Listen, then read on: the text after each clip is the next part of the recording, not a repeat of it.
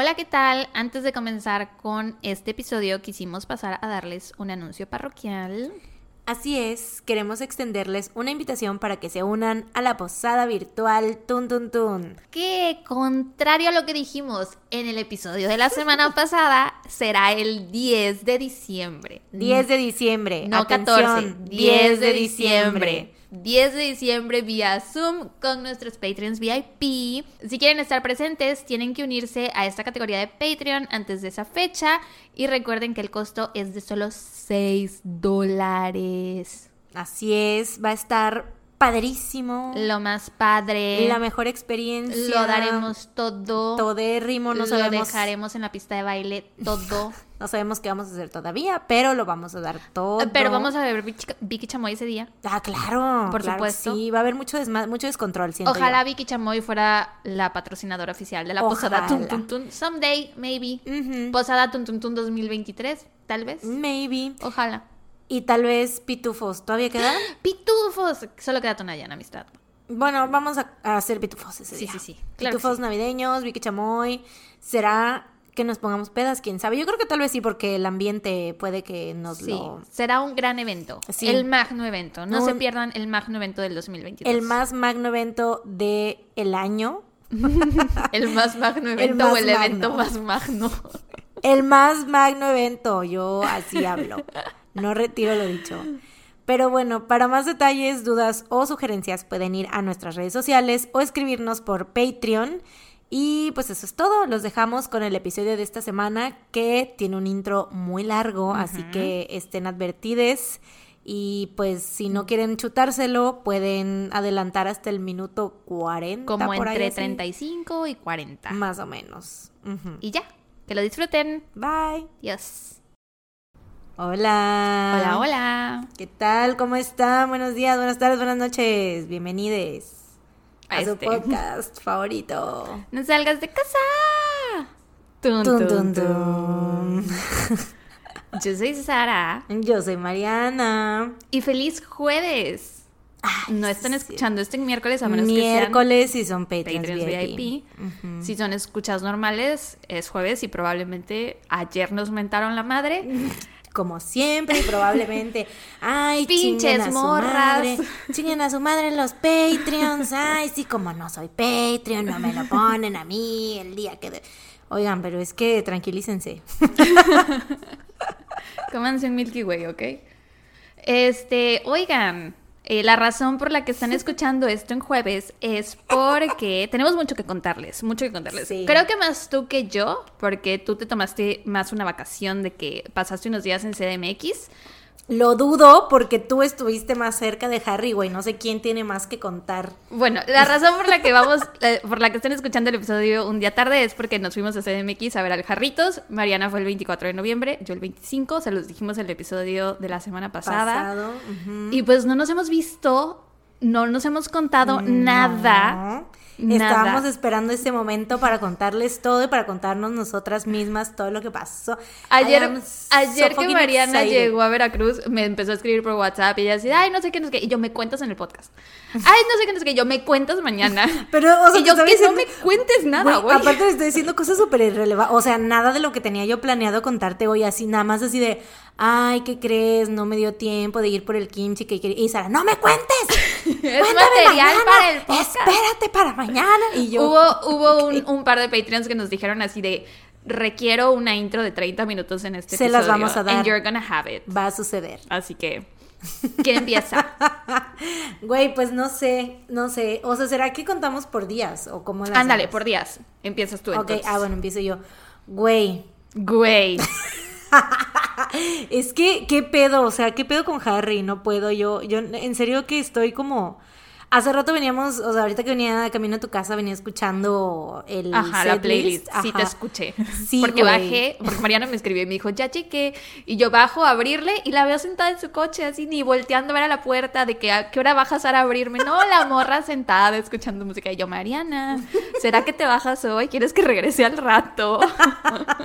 Entonces sí pude escuchar que estabas escuchando Sí. las canciones del Jarritos. Sí, sí, sí. Muy bello, muy precioso todo. Estuve, estuvimos cerca, estábamos en la sección de platino abajo. Este, que por cierto, esos boletos los creo que ya lo había dicho en un episodio antes, pero lo vuelvo a repetir. Tú repítelo las veces que quieras, es tu podcast. este, esos boletos los conseguimos gracias a una tuntuncita. Así es. Marina, que seguramente nos está escuchando. Y de hecho, Marina la vi, la conocí terminando el concierto. ¡Ay, sí es cierto! ¡Sí es cierto! ¡Sí me dijiste! Y- ¿Trajiste? Claro que sí traje. No me puedo parar ahorita porque si no los perros se van a alborotar. Pero, oh my god, enséñamelo de lejos, por favor. Mariana está abriendo su mochila. Está sacando una PC de Jimmy. Así es, nos regaló PCs de Jiminy y de Jungkook, las que vienen en la Army Bomb de mods. Es de mods, ¿no? Creo Ajá. que sí. Creo que Sí, es la última Army Bomb. Ajá. De mods, de Map of the Soul. Muy preciosas. Muchas gracias, Marina. Eres Muchas la mejor gracias. persona del mundo mundial. Sí, súper linda, súper linda, Marina. Te queremos mucho. Te queremos, Marina, te queremos. Ella fue los dos días. ¿A poco? Así es, muy fan de Harry también. Qué chido. Y ahí, o sea, fue un pedo, güey, porque pues ya sabes, ya, eso sí te lo había contado, que la salida fue un pedo. Sí, eso fue el de lo único de lo que hablamos. Horrible, sí, pero obviamente le teníamos que decir a Sara porque pues, pues ella iba al día siguiente para que tuviera como cuidado y todo, porque se se puso bien feo a la salida y fue todo un pedo y estaba yo, o, o sea, luego no había bien señal y todo y estaba yo con Marina así de que no, espérame, ahí voy, que no sé qué, y Marina así de que... "Es ¿Se vieron estoy a la afuera". salida o dentro del Foro A la Sol? salida, salida en la calle, Oh. güey, o sea, y Marina así de que estoy en un puesto de tamales y yo ahí voy. en el puesto de tamales Harry Styles. Sí. De hecho, sí, güey, afuera, ahí sí. Y el Harry, ¿no? Sirviéndole el tamal.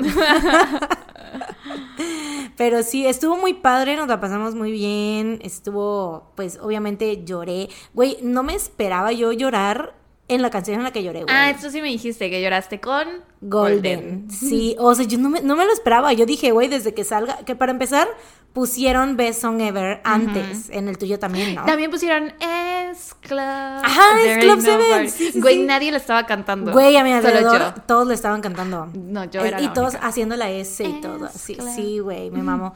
Y desde que, desde ese momento yo ya estaba, o sea, siento que fue bueno que pusieran Best Song Ever antes porque ya me dio el mini, como que me dio un mini. ¡Ay!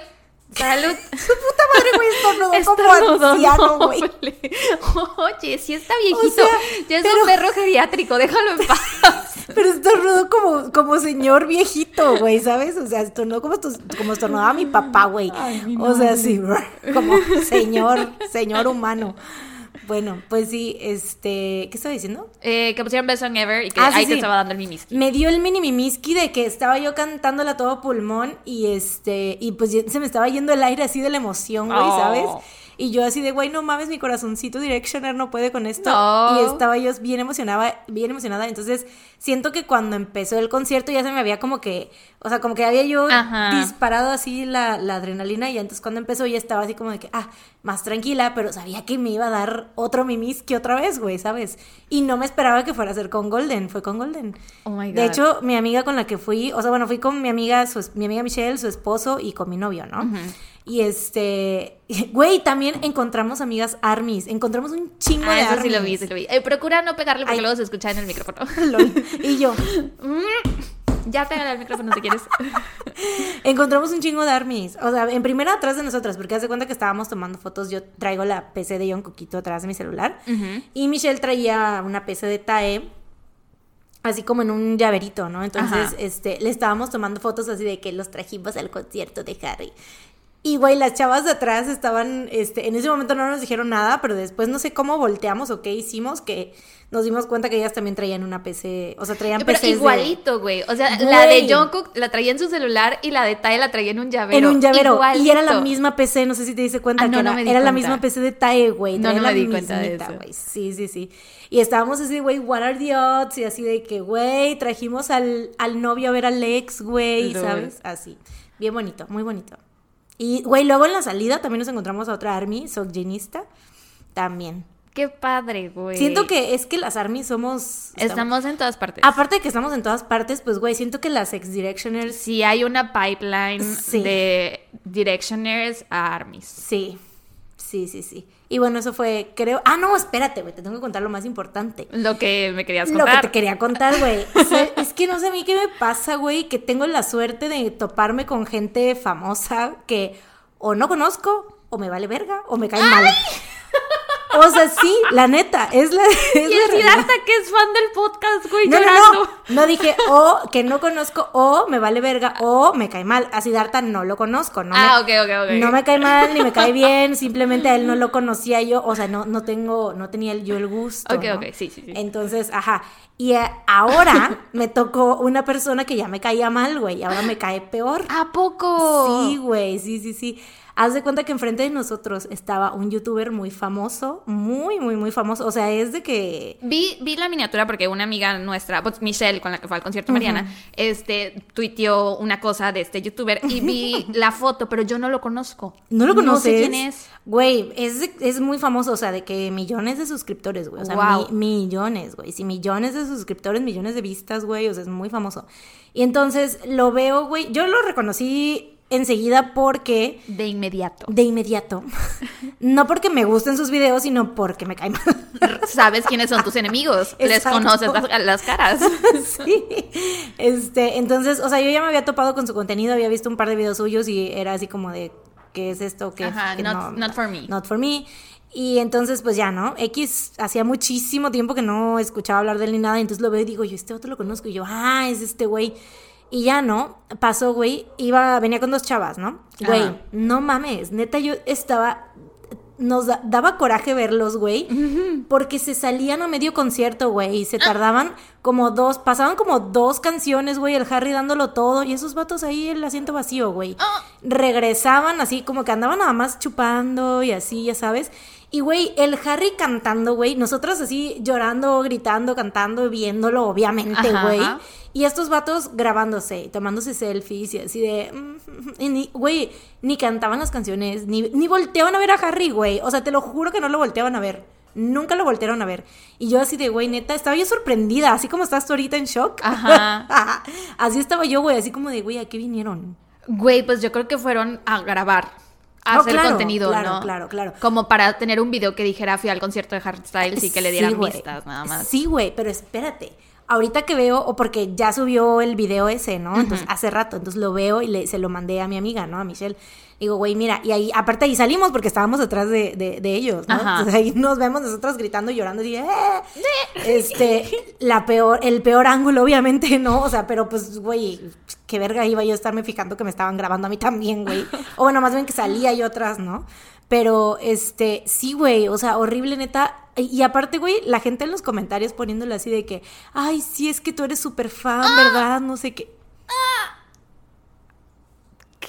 Sí, güey. Y la gente, güey, había un comentario así de, este, no conozco a nadie más fan de Harry que tú. Y yo, y yo, güey, si hubieras estado ahí. sí, güey. Neta, o ¿Será sea, posible que haya ido ya a varios conciertos? O sea, que, que a lo mejor haya ido a algunas de sus giras en Estados Unidos, de sus conciertos en Estados Unidos, y que por eso ya de pronto como que... ¿Será posible? Puede ser, puede ser. Dándole el beneficio de la duda. No sé. Pero que se vaya a la verga. Puede ser, pero neta sí, güey. Aparte, o sea, no, sí se me hizo muy. Porque, ¿sabes por qué me, me, me dio coraje? Porque dije, güey, este lugar es. es Pudo un- haber sido mío. Es, o sea, aparte, estaban, o sea, era una fila delante de nosotros, güey. Estaban literal enfrente de nosotros, entonces. Pero dije, güey, le robaron, eran cuatro asientos, güey. Le dije, le robaron estos cuatro asientos a cuatro verdaderos fans de Harry, güey. Eran buenos lugares. Y dije. no Shame lo- on you. No se lo merecían, güey, la verdad. No se merecían estar en ese lugar. Tal vez en gradas. Güey. Pero sí, güey, neta me dio mucho coraje. Y yo así de, no, qué horror. Y luego, ah, bueno, pero es que esto ya es del, del sábado. Entonces ya, vas tú. Ok, voy yo. ¿No tienes nada que contar de, de la salida, de lo que te compraste, del sábado, en la mañana? Porque lo mío es el sábado en la tarde. A la vez. Es que dijimos que vamos a ir por días. Sábado en la mañana, creo que no. Lo mío es del sábado en la tarde también. Sábado en la tarde y tarde noche. Ok, bueno, entonces voy yo. Este, yo, Mariana llegó a CDMX el viernes temprano y yo llegué el no, sábado. jueves temprano. Ah, el jueves. Ah, sí, mi concierto fue el viernes, sí, Sí. es cierto. Lol. No, bueno, sí, mi concierto fue el viernes y yo salí de acá de Veracruz el viernes en la mañana, como a las 9 y cacho de la mañana. Yo tenía muy buenos lugares, los mejores lugares que he tenido para cualquier concierto jamás en mi perra puta vida, güey. Y no lo podía yo creer. Estos boletos los compré con la Bessie. La Bessie es mi cuñada. Eh, los compramos en 2019 cuando antes siquiera de que saliera Fine Line. O sea, todavía ni siquiera anunciaba el pinche álbum, pero las dos dijimos así de a huevo, queremos ir, queremos ir. Este, y entonces hicimos una cosa, compramos en Ticketmaster y agarramos dos buenos lugares, tuvimos suerte, dos buenos lugares en platino, pero yo le dije a la vez, vamos a intentar conseguir mejores lugares y ya cualquier cosa, pues vendemos los que tenemos, ¿no? O sea, es Harry, obviamente se van a vender. Güey, pero yo me acuerdo que en ese entonces, pues todavía no salía Fine Line, no, sabía, no salía Golden, no sabía, no salía Watermelon Sugar, no sabía ninguna de esas canciones. Entonces, cuando anunció que venía el Foro Sol, yo dije, chale, o sea, sí es Harry, pero ¿será? ¿Será que el Foro Sol? este, pero pues mira, dos, dos noches. Dos o sea, en, fechas, este, en este periodo que pasó desde Güey, es que 2019 aparte- ahorita, Sí. ¡boom! Güey, es que Fine Line y luego Harry's House. La gente que se burlaba de mí por ser Directioner, ahí andaba en el concierto. Exacto. Que no mamen. Exacto. Pero bueno, güey, de hecho, sentí padre porque cuando pusieron Best Song Ever es cuando te das cuenta quiénes Sí. eran Directioners. Sí. Y quiénes son. O sea, no hate a las personas que les empezó a gustar desde ahorita, pero solo porque me recuerdan a las personas que se burlaban de mí, porque a mí me gustaba One Direction. Sí, pero bueno. sí. Este, conseguimos los boletos con una agencia y así de que era por llamada, ¿no? De que vamos a empezar a recibir llamadas a partir de tal hora, tal día, ¿no? Entonces ahí estábamos, llame, llame, llame. Güey, entró mi llamada como al minuto y me dicen, tenemos este boletos para la sección platino A, fila 1 a 111 y 10. Y yo, ¿qué? ¿Eso es hasta adelante? Y me dicen, sí, y yo es en serio. Y bueno, teníamos muy buenos boletos, entonces íbamos muy entusiasmadas. En el camino, ya que íbamos en el autobús, me escribe Michelle y me dice así de, güey, sí tráete una pancarta, porque sí lee los carteles. Y yo así, Mitch, ¿de dónde saco una cartulina ahorita? Ya vengo en el autobús. Güey, aparte yo te lo dije desde, an- desde antes. Güey, pero yo no quería llevar ninguna cartulina, la verdad. Sí, pues sí. sí yo lo supe desde ese. Y yo le estaba diciendo a Michelle, güey, no te va a hacer caso porque yo le dije desde que me dijo que tenía los boletos hasta adelante, yo le dije, y ya sabes qué le vas a poner en la, en la No pancarta. quería llevarme y Sara, y Sara me dijo, no voy a llevar nada. Entonces no te. Güey, si me lo dijo desde entonces, güey, ¿tú crees que ahorita va.? O sea, obvio Sí, no. no. O sea, y a lo mejor pude haberme bajado, porque es que hacen parada en, en Puebla, pues a lo mejor en el Oxxo venden cartulinas, no tengo idea, güey. Unas servilletas las pego, no sé. Pero a la vez sí, sí quería llevar pancarta, pero pues ya nunca la hizo, entonces ya íbamos sin pancarta. El caso es que llegamos a CDMX como a las cuatro y media, más o menos cinco, y venía yo hablando con Mariana de lo de la salida del día anterior, porque ustedes saben, bueno, por si no saben, la salida en el Foro Sol en los últimos conciertos, por lo que vi en Twitter, es que últimamente la gente se amontona muchísimo y hay como muy mal manejo de la multitud. O sea, es que no hay ni, ni hay policías, ni hay control, ni hay de que te digan. Para dónde para ir, o apúrate, ir. o deténganse, o así, ¿no? No hay nada, güey, nada de seguridad. Y por eso mismo también roban cosas, roban celulares, te sacan, o sea, bolsean y así. Entonces, como saben, Mariana y yo le tenemos mucho miedo a las multitudes. Entonces, yo cuando vi, primero me enteré por Twitter y ya después fue que hablé contigo. Este, y Mariana me dijo, no, pues sí, este, espérate lo más que puedas, que no sé qué, la chingada, ¿no? Entonces yo primero andaba como muy ansiosa de pensar así de puta madre, me va a tocar la salida esa. Este, llegamos al Foro Sol. Compramos la merch, me compré, bueno, compré cuatro playeras. A la Pero verga. las cuatro no son mías. Compré dos para, bueno, una para Pilo y una para Dani y dos para mí. Esta vez no me compré sudaderas porque dije, I have enough, no necesito. Eh, y ya entramos al Foro Sol, estuvo muy, muy padre, muy grande, muy lleno. La gente iba súper arreglada, güey. Güey, es que los conciertos ahora sí es. O Y es sea, que, ¿sabes vas, tienes que ir super fashion. Yo creo que es TikTok y que Sí. ya es una generación nueva. O sea, ya no somos sí, los millennials, ya es la Gen Z. Es que sí, güey, de hecho, los, ahí se te das cuenta quién es quién, o sea, la Sí, edad. ¿Quién es Gen Z y quién es millennial? Sí, güey, o Pero sea, bueno, más no que tanto, nada. porque sí hay algunos millennials que sí, Ah, sí, también. van como... También, también, pero la mayoría optamos por ir cómodos porque dices, vas a un concierto, voy a estar parado, parada de mucho rato, güey. Hace frío, no me Es- quiero ir así muy escotada. Pero sí, yo Quiero ir lo noté, más cómoda posible, ¿no? noté muchísimo la diferencia en este concierto y en el concierto de la vez pasada de Harry, que todos, o sea, la gente iba súper normal, o sea, como vas a un concierto, ahorita van más como tipo festivales y así. Güey, en el este de Dua Lipa, yo vi, ahora veo que hay como un outfit que la gente usa para todos los conciertos, güey, o no sé qué pedo. Pero vi en, en, en el concierto de Dualipa y luego vi en el Corona, no fui, pero vi fotos. Ajá. Y en este, que ahora ya es como de que sombrerito, el sombrerito de, vaquero con pluma y como que crop top y pantalones así como acampanados y algún abrigo si es que hace frío así. Pero ese sí ya es el, el, outfit que... ¿Te acuerdas que yo te había dicho que quería llevarme un sombrerito de vaquero? Ah. Bueno, no lo hice. FYI, para quienes estuvieran el pendiente no me lo compré. para quienes no Sí, para quienes quisieran saber. Este, pero bueno, ya llegamos, güey, nos llevan a nuestro lugar. Ah, no, y aparte íbamos con miedo, güey, porque en Twitter todo el mundo estaba diciendo que había habido un chingo de problemas con los boletos, de que personas que compraron boletos y a la mera hora no les pasaban el código, ya lo escanearon, lo duplicaron y era así de a la verga, güey. ¿Qué tal que llegamos y no podemos pasar? ¿Qué crees que me pasó con hijo de su pinche cola? ¿Cómo me caga mi novio, güey? Es que, güey. Saludos, Gabo. Saludos, mi amor, te amo mucho. Este, güey, es que no mames, haz de cuenta que le di, este, ves que te dan el ticket protector también, ¿no? Ajá. Y como nosotros no teníamos, o sea, bueno, esa madre pues es solamente si se cancela el concierto. Entonces, o sea, no hubiera tenido caso que lo lleváramos, pero como los boletos los tenía el esposo de mi amiga, él nos dio los cuatro, ¿no? Nos dio, nos dio nuestros boletos y nuestro ticket protector. Entonces, este, ya después yo le di a Gabo su boleto y su ticket protector, ¿no? Y ya pasó. Y, güey, ya yo pasé con mi boleto y todo, y de repente este vato, güey, en la entrada así de, Mariana, Mariana, y yo, ¿qué pedo? Y yo así de, güey, no mames, no está pasando su boleto. Así de, no está pasando su boleto, güey, estaba ahí atorado y estaba, y güey, tuve que regresar corriendo y la chava así de que, es que no, no, no, no está pasando, no está pasando. Y yo así de... ¿Qué pedo? Y el vato, un guardia atrás diciéndome así de que no se pueden regresar, no se pueden regresar, tienes que, sigue avanzando, sigue avanzando. Y yo así de, güey. Era un guardia ardilla. Y güey, güey, no estás viendo que me está diciendo que no pasa su chingado boleto, o sea, aguántame, ¿no? Y güey, estaba tratando de escanear el ticket protector, güey. LOL, güey. LOL. Casi lo ahorco en ese momento, güey. Porque aparte fue como de, güey, ¿por qué, ¿por qué no te fijas? Güey. porque aparte me dice así de, ya luego cuando o sea, como que se dio cuenta que era el ticket protector y me dice, es que este fue lo que tú me diste. Y yo, sí, pero te di también tu boleto. Ahí lo debes de tener. Y Mira, sí, no voy a decir nada porque a mí me podría pasar perfectamente. Yo sé que yo pude haber sido esa persona que entrega otra cosa. Es más, pude haber entregado un boleto viejo de otro concierto, güey. intentando escanearlo. porque no pasa? porque no pasa? Porque yo soy muy de esas. Sí, sí eres. Pero bueno, qué bueno que sí pasó su boleto. qué bueno que todos logramos entrar al concierto. Sí, para empezar. Sí, güey, yo, de verdad, la vez y yo íbamos cagaditas. Pero bueno, ya entramos, güey, nos llevan a nuestro lugar. No mames, güey. O sea, no mames. Estaba yo aquí y el escenario está donde está el refri. O sea, ahí. Sí, sí, sí. Y yo, puta madre, puta madre, puta madre, güey. No lo podía yo creer. O sea, delante de nosotras solo estaba Pete. Solo estaba Pete y para la pasarela habían dos lugares, nada más.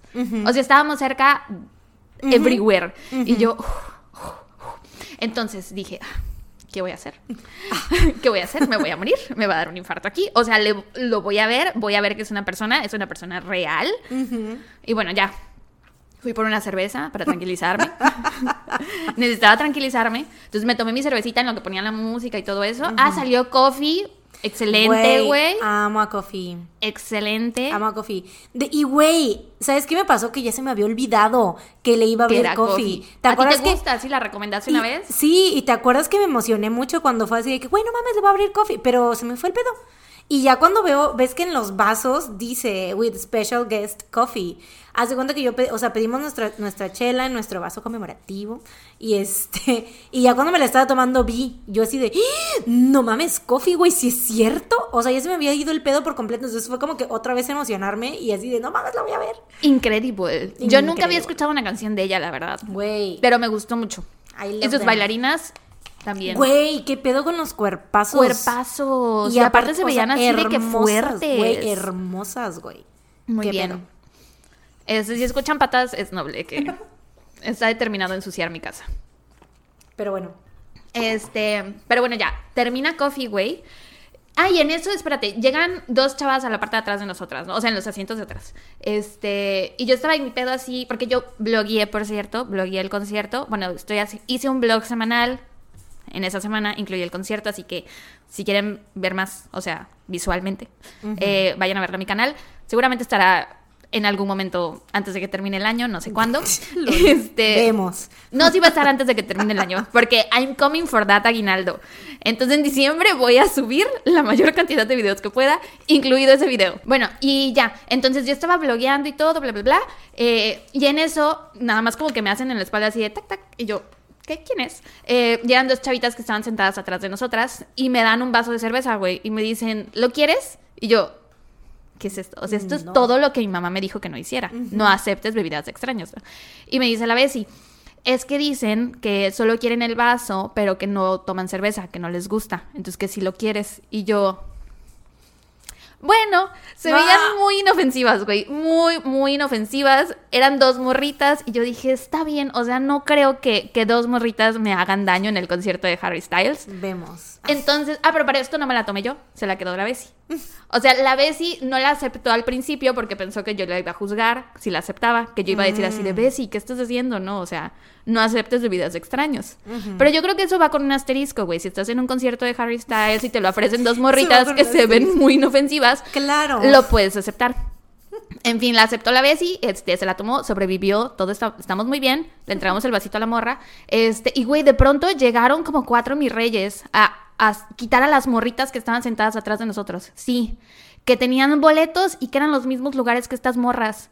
Bueno, eran un vato y tres morras. Este, entonces solo era un mi rey y como tres morritas fresas, ¿no? Y a quitar a estas Y morritas. mis reinas. Ay, mis reinas. A quitar a las chavitas estas que nos habían regalado la cerveza, güey. What the fuck? Sí. Y se, y se plantaron en el lugar y las movieron. Entonces ellas hablaron con los de seguridad y no las quitaron, quitaron, las dejaron estar pegadas a la pasarela. O sea, al final les fue mejor a ellas que a los mis reyes. Qué bueno. Sí. Y güey, luego después, te digo, estábamos atrás de, de Pitts y de pronto vemos que empiezan a saludar a un vato que estaba sentado en platino por nuestra zona, ¿no? Y el vato así alto, o sea, era un vato bien parecido. Y se acerca así, todo mamón, así de, ah, ¿qué, qué tal, chicas? Este, ¿Quieren una foto? Y las morras todas emocionadas pidiéndole foto. Y la ves y yo así de, ¿quién es, no? Y le preguntamos a las chavas que se tomaron la foto con él y ellas así de, no sabemos, solo sabemos que salió en una novela, pero no sabemos quién es. Me dio mucha risa. Pero se ve que el vato estaba así mamadísimo de que la gente lo reconociera y se tomara fotos con él. Yo digo también que el vato es el, el youtuber famoso que me tocó enfrente de A mí, eso fue. A eso fue también. Y que por eso se salía cada rato, porque es como de, ay, me voy a salir a pasear. Ya sabes, la putivuelta, ¿no? Así me voy a salir a pasear. Para que me pidan foto. Para que me pidan fotos. Para que me levanten el ego. Plot twist, nadie le pedía foto. ¿Te consta? Por lo menos alrededor de donde nosotros estábamos, nadie Todos lo conocía. odian, ¿no? Todo el mundo lo odia. Era- claro. Estaba en una zona de puros haters de su contenido. ¿Te imaginas? Liderado por mí. No, no es cierto. La presidenta del club de haters. De No antifans. No es, cierto. No es cierto, pero es que, ay, sí, qué horror. Bueno, y ya después, güey, que sale el Harry, güey, Ah. me morí. Mariana, quiero que sepas que cambié de opinión. Cambié de opinión. Bueno, no de opinión, no sé qué, de idea o de, o de verdad, no sé cómo expresarlo. Pero te acuerdas que varias veces te he dicho así, güey, yo creo que la neta, si veo a BTS en persona, pues I'm gonna keep my cool. I knew it. I No, no, knew no, it. déjame terminar, déjame terminar. Mm. I'm gonna keep my cool y lo que sea, ¿no? Cambié de parecer, pero no en lo que tú crees. Porque no gritaba yo cuando veía a Harry. Pero sí me, me entró muchísimo la emoción y como que empecé Te a dio el temblar. Y eso, ajá, sí. Y sí, o sea, hubo un tiempo, hubo un momento que yo estaba así, ¿qué verga? ¿Qué verga es real? O sea, le estoy viendo la cara, es una persona. Le veo el cabello, güey. O sea, Güey, es que aparte, casi o lo sea, puedo leer. Es que sí, güey. Tú aparte le podías ver, o sea, cada pinche poro de la piel. Güey, casi, es igualito que en la tele, igualito. O sea, no cambia en nada, en nada, es precioso. Y ese cabello, ¿sabes qué? Sí es suyo. no es peluquín, no es peluquín porque yo lo vi de cerca y lo vi que, moví, que movió violentamente su cabecita Sí, lo y movía. no se le cayó. Y aparte se agarra mucho y es de entonces que- saben que no es sí. peluquín y las veces que he dicho que el jarrito se va a quedar pelón, o sea, todavía podría pasar, pero yo creo que nos falta. Nos Sí, falta, para llegar a esos Falta días. todavía. O sea, Sí. las entradas ahí están, Ahí pero... están. pero, o sea, sí, no, no, no. Yo creo que primero Bang Chan se queda pelón antes de Harry, güey. Ah, no puedo opinar en eso. Yo creo que sí. Ay, mi Chani, pobrecito. Bueno, regresando a Harry. Y entonces, güey, o sea, yo me estaba muriendo. La Bessie también, ninguna de las dos lo podíamos creer. Todas las morritas ahí junto a nosotras estaban así que, ah, ah, la morra embarazada el día 25, pues porque lee los carteles, ¿no? Ajá, entonces, ajá. en Pitts antes de que saliera Harry, de pronto haz de cuenta que todo mundo empujó. Así feo. Y empezaron a gritar las que estaban pegadas a la pasarela, así. Ajá. De que no empujen, hay una embarazada, que no sé qué. Y otras personas en, en pits estaban así, ay, pues, ¿para qué viene, no? O sea, saben cómo se pone esta zona. Van a empujar, estés embarazada o no. Y pues la verdad, estoy de acuerdo. Este, pero la cosa es que traía su letrero de que estoy embarazada. Ayúdame a elegir el nombre de mi bebé. Y el Harry ayudó a elegir el nombre de su bebé, güey. Y se puso súper cerquita a leer el cartel. O sea, Güey, es que también en mi No día pasó, es que pasa lo mismo así, igual, igualito, güey. ¿No viste la morra que le cantó feliz cumpleaños? es como hizo? si estuviera, como si fuera parte de un show. Sí, güey. Es como si estuviera planeado. Sí, pareciese. Como si hubiera ensayado. Pareciese que hay un momento Sí, exacto en como el si lo hubiera concierto programado, como si fuera dedicado- parte de la minuta. Dedicado para leer Sí. los carteles. Qué increíble. Pareciera, wow. Pareciera, sí. Pero qué casualidad, no lo puedo creer. Qué casualidad. Sí, güey. En el mío fue a una morra que era su cumpleaños y que le cantó feliz cumpleaños. O sea, primero como que nadie sabía si cantarle en inglés o en español. La mayoría estaba cantando en inglés porque pues fue como de que... Ah. Porque Harry cantó en inglés, me No, y porque él dijo, let's sing her happy birthday, ¿no? O sea, no dijo, let's sing her las mañanitas, ¿no? Lol. Entonces, obviamente, todos estaban de que, happy Las good birthday to you", y, y algunos cantando las mañanitas, pero entonces Harry fue así de, a ver, estamos en México, canten en español, por favor. Oh. Y ya entonces ya todos cantamos las mañanitas. Oh. Pero, güey, me dio mucha risa porque al final así de Harry como que ya pensaba que se iba a terminar y todavía no terminó. Y seguían. Sí, güey, él así de, ok, es mucho más largo que nuestra versión. y también pasó lo de que no podía decir un nombre bien, ya ves que le ha pasado Sí. en... ¡Otela! Ajá. Ahora fue con una chava que se llamaba Luz, le, le seguía diciendo Lush. Oh. Le decía, Lush, Lush, Lush. Güey, es muy tierno. Es hermoso. Y bueno, ya en una parte en la que moja al público, güey, estuve tan cerca de que me mojara, tan cerca, pero no me tocó, no me cayó ni una sola puta gota de agua, güey. Yo estaba que me llevaba a la verga. Neta, fue horrible. El peor momento del concierto. Te imaginé, güey, así aventando. Yo, puta madre. yo ah, brincando hacia aquella zona. Aventa- la- sacando la mano, güey, así lo más. Pero. Güey, y vi que le diste like a lo de las morras a las que a las que les dio las gracias porque le dieron como una lista de lugares a cuáles Sí. visitar y no sé, güey, estaban literal de que atrás de mí, atrás de mí y yo así de Harry, mírame a mí, mírame a mí. Pues es que no llevabas cartel. No, no, ellas tampoco llevaban cartel, no sé cómo las bueno, distinguió, pues, güey. las reconoció, güey. Tiene muy buena pista. Somehow. Yo digo, es que, ¿sabes qué? Yo digo que va a soñar conmigo porque ya me vio. Sí, claro. Porque aparte es como que sí ve a todos los que están ahí. ah, O sea, sí les ve las jetas, güey. O sea, de que sí hace contacto visual. Sí. Y bueno, hubo un momento, porque, o sea, estábamos cerquita de la pasarela y de pronto nos turnábamos. eh, habíamos, eran dos chavas, bueno, junto a nosotras habían tres lugares para la pasarela. Esa era la realidad. No es cierto, eran cuatro. Pero una persona no llegó, entonces nos recorrimos un lugar. Güey, ¿qué pedo con la persona que nos llegó? Ala, ¿qué God tal bless era? her. No, quién sabe, güey, qué tal que era de las de Puebla. Ay, cállate, no digas eso. Qué Pues es que, güey, puede ser. O sea, nadie, nadie resultó mayormente herido, pero es que sí sucedió que hubo un Sí. accidente de un autobús turístico que iba de Puebla a CDMX Sí, y no llegaron. y no llegaron, o sea, pudo haber sido a lo mejor. Güey, y sabes qué? Era un autobús de estos de, de giras, de, de agencia. Sí, sí, sí. Cuando, no, cuando nuestro autobús se detuvo, bueno, se estacionó más bien, se estacionó en el Palacio de los Deportes. Y se ve que ahí estacionaron a todos los autobuses. Nos bajamos, güey, y vimos a un conductor de otro autobús, no de nuestra, no de la agencia con la que veníamos nosotras, de otra, de quién sabe dónde, que estaba chupando, güey, tomándose una chela. O sea, ojalá haya sido solo esa única chela, pero ve tú a saber si la estaba conectando, si se iba a tomar otras. Sí, güey. Ah, pinche madre, güey. Bueno, pero bueno, te digo, no llegó la persona de junto a nosotras, entonces nos corrimos un lugar y ya solo habían tres personas, ¿no? Y nosotras y después el escenario. Y de pronto nos turnábamos de que nos íbamos a la pasarela y ya como para ser más, estar más cerquitita, ¿no? Y hubo una parte, güey. O sea, yo no me había ido hacia, el- hacia la pasarela porque yo no quería que el resto de las personas que estaban hacia mi izquierda hicieran lo mismo, porque yo decía, no, pues aquí me van a aplastar, ¿no? este, entonces yo estaba así, no, no, yo aquí me quedo y yo cuido que nadie pase. Este, pero yo hubo un momento en que la vez y me dijo, ve, si no vas, y me empujó. Entonces ya me pasé hasta adelante ahí en la pasarela, güey, y estoy así de que grabando, no me acuerdo ni qué canción era, güey, no me acuerdo ni qué canción era, pero de pronto, güey, que volteé hacia donde estoy yo.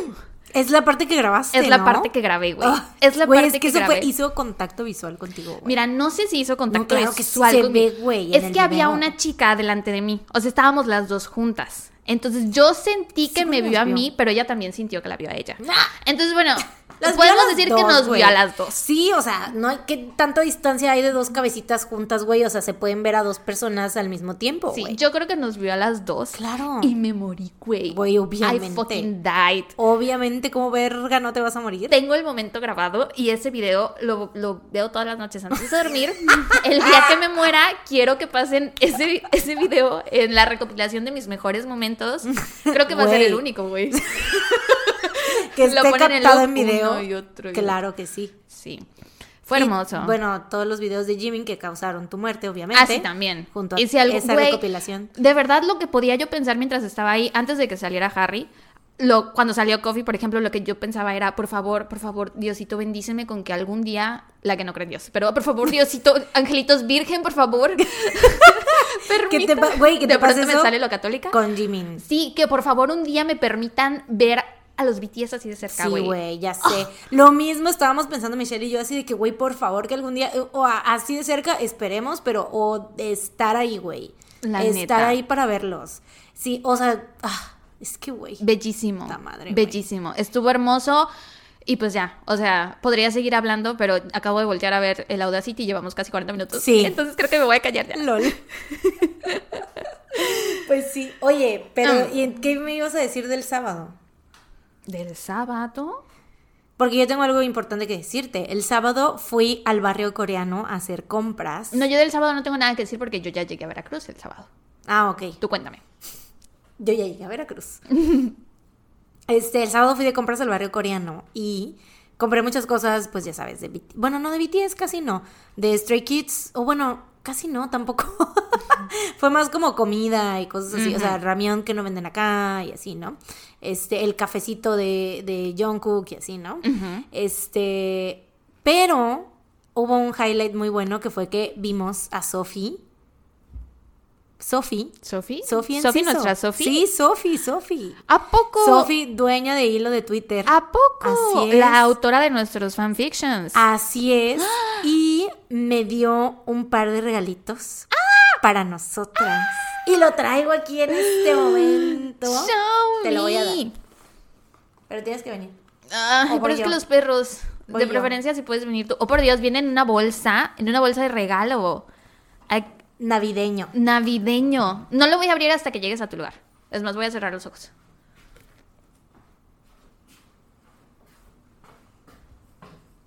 Ya, Ya. estoy en mi lugar. Ok. ¿Tú ya abriste el tuyo? Ya, Obviamente, claro. ¿verdad? El tuyo también ya lo abrí. ¡Ay, qué puta!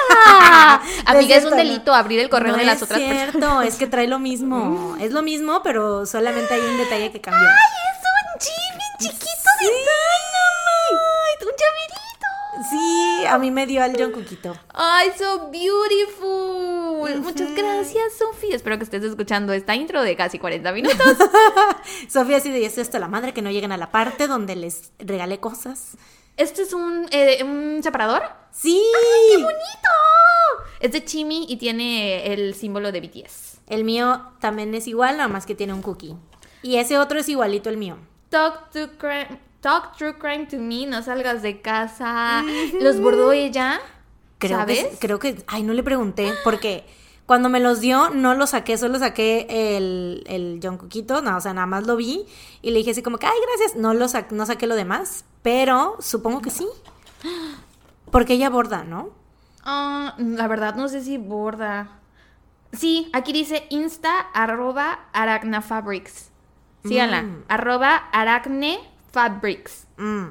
Como de arácnido, pero aracne. Y Síganla. fabrics de tela. Si vayan a seguir a Sophie. Sophie, you are the fucking best. Sí, Thank I you so know much. you are the fucking best. Y estuvimos cenando, cenamos en un restaurante coreano, la invité a cenar. ¿Fuiste ahí con estuvimos- Sofía? Sí. Amiga, me lo Estaba- ocultaste muy bien. Porque yo pensé que solo estabas con Michelle. No, también estaba Sofía ahí. Oh, Dios mío, quedé. O sea, es que... ¿Hablaron de mí? Quedé. ¿De lo mucho que me aman? Eh, No. Ah. No es cierto, sí, pues obviamente más o menos, creo, que- creo que sí. La neta no recuerdo, güey. O sea, hablamos. No hablaste de que me extrañaba. Igual le hablamos mal de ti. Ojalá estuviera yo ahí contigo. Igual y te tiramos caca. Puede ser, la neta no recuerdo. No, no es cierto. Seguramente sí hablamos de ti, güey, de los regalos y así. Pero, mm. pues, la neta no me acuerdo qué dijimos. Y fueron a cenar juntas. Ah, sí, fuimos a cenar juntas. O sea, es que hace cuenta que la vi. Yo ya estaba cenando ahí con Michelle y ella, este... Pues estaba yo en contacto con ella porque me dijo, oye, les quiero dar unos regalitos. Sí, es cierto, ya no me acordaba. Y entonces, pues le dije, ay, mirando aquí y acá, le compartía yo mi ubicación, así de que, pues, donde me puedas alcanzar, porque andaba yo de que de tour. Y este y en una de esas tiendas te compré. ¡Oh, por Dios, eres Santa Claus hoy! ¿Verdad? Ay, ya vi que es una libreta. Pero no has visto de qué es. Ok, cierro los ojos. ¿Es mi cumpleaños? Ay, ay, no sé si apagué mi micrófono. Sí, sí lo apagaste. ¿Dónde está? Es Navidad, ya puedes abrir los ojos. ¡Ay, de las Twice! Pero ábrela porque adentro tiene algo. En la primera ¡Qué bonita! ¿Verdad? La vi y dije. ¡Mi bebé hermosa! La vi y dije, This is so Sara. Trae dos photocards del Jimmy. Esas las compré aparte, pero las metí ahí para que Ay, no se muchas gracias. De nada. Me encanta, está muy bonito. sí, la vi y dije, güey, esto es, le va a gustar. O sea, siento que los colores y todo como que es muy tú. Sí, van con la, con la nueva persona que quiero ser. Sí. Con Rosa. Exacto. Sí. Esta vez que me fui a comprar la ropa. Nueva persona que quiero. Sí, cuando me fui a comprar ropa, ahorita no compré ropa para la persona que soy, sino para la persona que quiero ser. No lo logré del todo, pero poco a poco lo voy logrando. Sí, claro. Ay, muchas gracias. De nada. Muchas gracias. Le subimos foto, ¿no? Claro. Al Instagram Sí, sí, de lo que me trajiste tú. Tu ay, güey, no puedo, no puedo creerlo. Este es el mejor día de mi vida. Tres regalos. Tres regalos y es en un martes. En un martes cualquiera tres regalos. No lo puedo creer. Wow. LOL. I'm so blessed, so happy. Y pensar que tenemos que hablar de asesinatos ahora. El mood está muy arriba como para empezar a hablar de Sí. true crime, pero we have to. Tal vez hicimos las cosas al revés. Tal vez el, el dato feliz debió ser toda la intro. Sí. Tal vez lo hicimos al revés. Creo que sí lo hicimos al revés, güey, Ah, pero bueno. pero bueno, ¿te parece que ya tenemos algo, algo más que decir? Creo que no. Y ya, ya, ok. Entonces, tienen que saber que en este episodio solo voy a contar yo caso, ¿ok? Entonces, pues no les va a quedar corto el episodio porque miren la intro que ya nos acabamos de aventar. Y todavía falta dato el dato feliz. Exactamente. Entonces, yo para el caso de esta semana decidí elegir un caso que tuviera como un final, mm, pues que te dejara sintiéndote más o menos bien. Mm, O sea, es un caso triste porque pues alguien fue asesinado, pero tiene un final que dices, ok, me gusta este final. mm, bueno. Yo hoy les voy a hablar sobre el asesinato de Angela Zamota. Angela Marie Zamota, mejor conocida ¿Ángela o Angela? Angela. Angela Marie Zamora, mejor conocida como Angie. Zamota. Zamora. ok, ya va. Angela Marie Zamora. No, ya, es una falta de respeto. Angela Marie Zamora, mejor conocida como Angie, así le decían sus amigos y seres queridos, nació el 19 de septiembre de 1964 en Alameda, California. Asistía a la Universidad Metodista del Sur en Texas. No, del Sur en Dallas, Texas. Era una chica muy bonita. Muy bonita. ¿Qué es eso? Hay una canción que es así, ¿no? ¿Bonitica? De la. ¿Cómo es? Algo de ítica y no sé qué, y la maniática y no sé. Ah, y me suena maniática y y ya. Pero no recuerdo que digan lítica. es que sí hay algo así, una rola así. Yo creo que fue de migración. Yo me lo inventé. Bueno, era una chica muy bonita físicamente. Formaba parte de una sororidad de la Z Tau Alpha y aparte también era muy inteligente. Estaba estudiando informática e ingeniería eléctrica, que en aquel entonces no era tan común que las mujeres estudiaran ese tipo de carreras. Eh, y de hecho sus amigos se referían a ella como una amenaza triple, porque pues era muy bonita, tenía una gran personalidad y aparte de todo era lista, güey. O sea, Mm. Dios se lo dio todo, la neta. Triple threat. Sí. Durante su primer año de universidad, Angie conoció a Sheila Wisoki. Sheila estaba estudiando psicología en la misma universidad y, em, y terminó siendo roomie de Angie. Ellas no se conocían antes de ser roomies, la universidad se encargaba de decir quiénes iban a compartir piso y así, y lo hacían como, no sé si por sorteo, porque ellas dicen que las pusieron juntas porque tenían muchas cosas en común, como muchos valores en común y que por eso las pusieron juntas. Sin embargo, una vez que ya empezaron a vivir juntas, no se cayeron bien. Mm. Les tomó un poco de tiempo como que agarrarse la onda la una a la otra. Y aparte Angie tenía un novio que a Sheila le caía súper mal. Entonces, pues eso no ayudaba, ¿no? Si seguramente el novio iba ahí al dormitorio, Sheila estaba así de puta madre, esta bata y su novio, a la verga. Em, pero una vez que Angie terminó con este novio, empezó a pasar más tiempo con Sheila y aunque eran muy distintas en cosas superficiales, eran muy parecidas en las cosas que importaban. Y una vez que empezaron a conocerse, se dieron cuenta que tenían muchas cosas en común, como que ambas habían crecido sin papá. Y en aquel entonces creo que no era tan común en los 80, o sea, como que todavía estaba esta figura de la familia americana perfecta, ¿no? De que papá, mamá, hermanos y perros. Me recuerda a nosotras cuando nos empezamos a llevar Que más. nos hicimos amigas porque nuestros papás viejitos. De verdad sí fue algo, o sea, fue parte de nuestra fundación. Ujú. Sí, sí, sí. nues- Nuestra O sea, de fundación. nuestros foundments, no sé cómo, foundation. Y yo, tenemos una fundación. La fundación Tun Tun Tun. La ¿Acaso fundación. eso Tun, es lo que estás hablando? es, no puedo creer que lo olvidaras. Sí, claro. Tenemos tantos años manejándola. Eh, ah, ¿Cómo pude olvidarlo? Desde La aquel fundación. entonces. La fundación. No, me refería como the foundation Of our de friendship. nuestra- Ajá, sí, pero no sé cómo decirlo. Las La fundación Las bases de de nuestra las bases amistad. de nuestra amistad, sí. E- En eso nos... Sí, porque eso no nos había pasado. Ajá, exacto. Yo no tenía ninguna otra amiga que su papá estuviera viejito. Ajá, ni Y yo. entonces, obviamente, era como que nos entendíamos mucho de que, güey, todo el mundo piensa que mi papá es mi abuelito. Exacto, sí. Y también la diferencia de edades entre nuestros, Nuestros papás, papás. y nuestra mamá, y luego que tenemos la misma mamá, entonces, pues, pues obviamente. Sí, en realidad nuestra única diferencia en cuanto a eso era que no teníamos, o sea, que yo tenía hermanas y tú no. Ajá. Esa era la única diferencia. Pero ahí en fuera era la misma familia prácticamente. Bueno, Güey. Esperamos que no puedan escuchar. Mis vecinos se compraron un karaoke y ahora todos los días cantan We will, we will rock you. En verdad, ojalá y no puedan escuchar la tortura. Sí, porque porque parece que están horrible, torturando a alguien, verdaderamente. Sí. La primera vez que yo los escuché pensé que algo estaba pasando. Güey, pues ahorita, ¿no viste que yo estaba así de, güey, what the fuck is that? O sea, como Sí. que pensé que eran, o sea, gritos de, De alguien dolor. que estaba sufriendo. Sí, Sí, de- por, eso, agonizando. por eso me quedé así de, güey, ¿qué pedo? No, güey, están cantando We will, we will rock you. Mm, they Pero are bien raro. karaoke. Entonces sí, esperamos que no lo puedan escuchar. Este, pero bueno, sí, se hicieron amigas por esto de que habían crecido sin papá, se volvieron muy cercanas y al final terminaron volviéndose mejores amigas. Pero te digo que eran muy distintas en muchas cosas. Por ejemplo, Angie era súper estudiosa, súper overachiever y Sheila tenía dislexia. Entonces dicen que se le dificultaba un poco lo académico, pero aún así le echaba muchísimas ganas. También Sheila era muy introvertida y no le gustaba tomar alcohol ni andar en fiestas y así.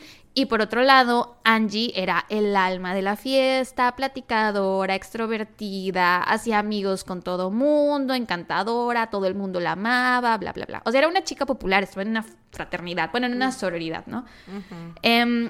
En 1984, cuando las chicas estaban en su segundo año de universidad, dejaron de ser roomies porque Angie ya tenía otro novio un chico llamado Ben McCall, que era como dos o tres años mayor que ella.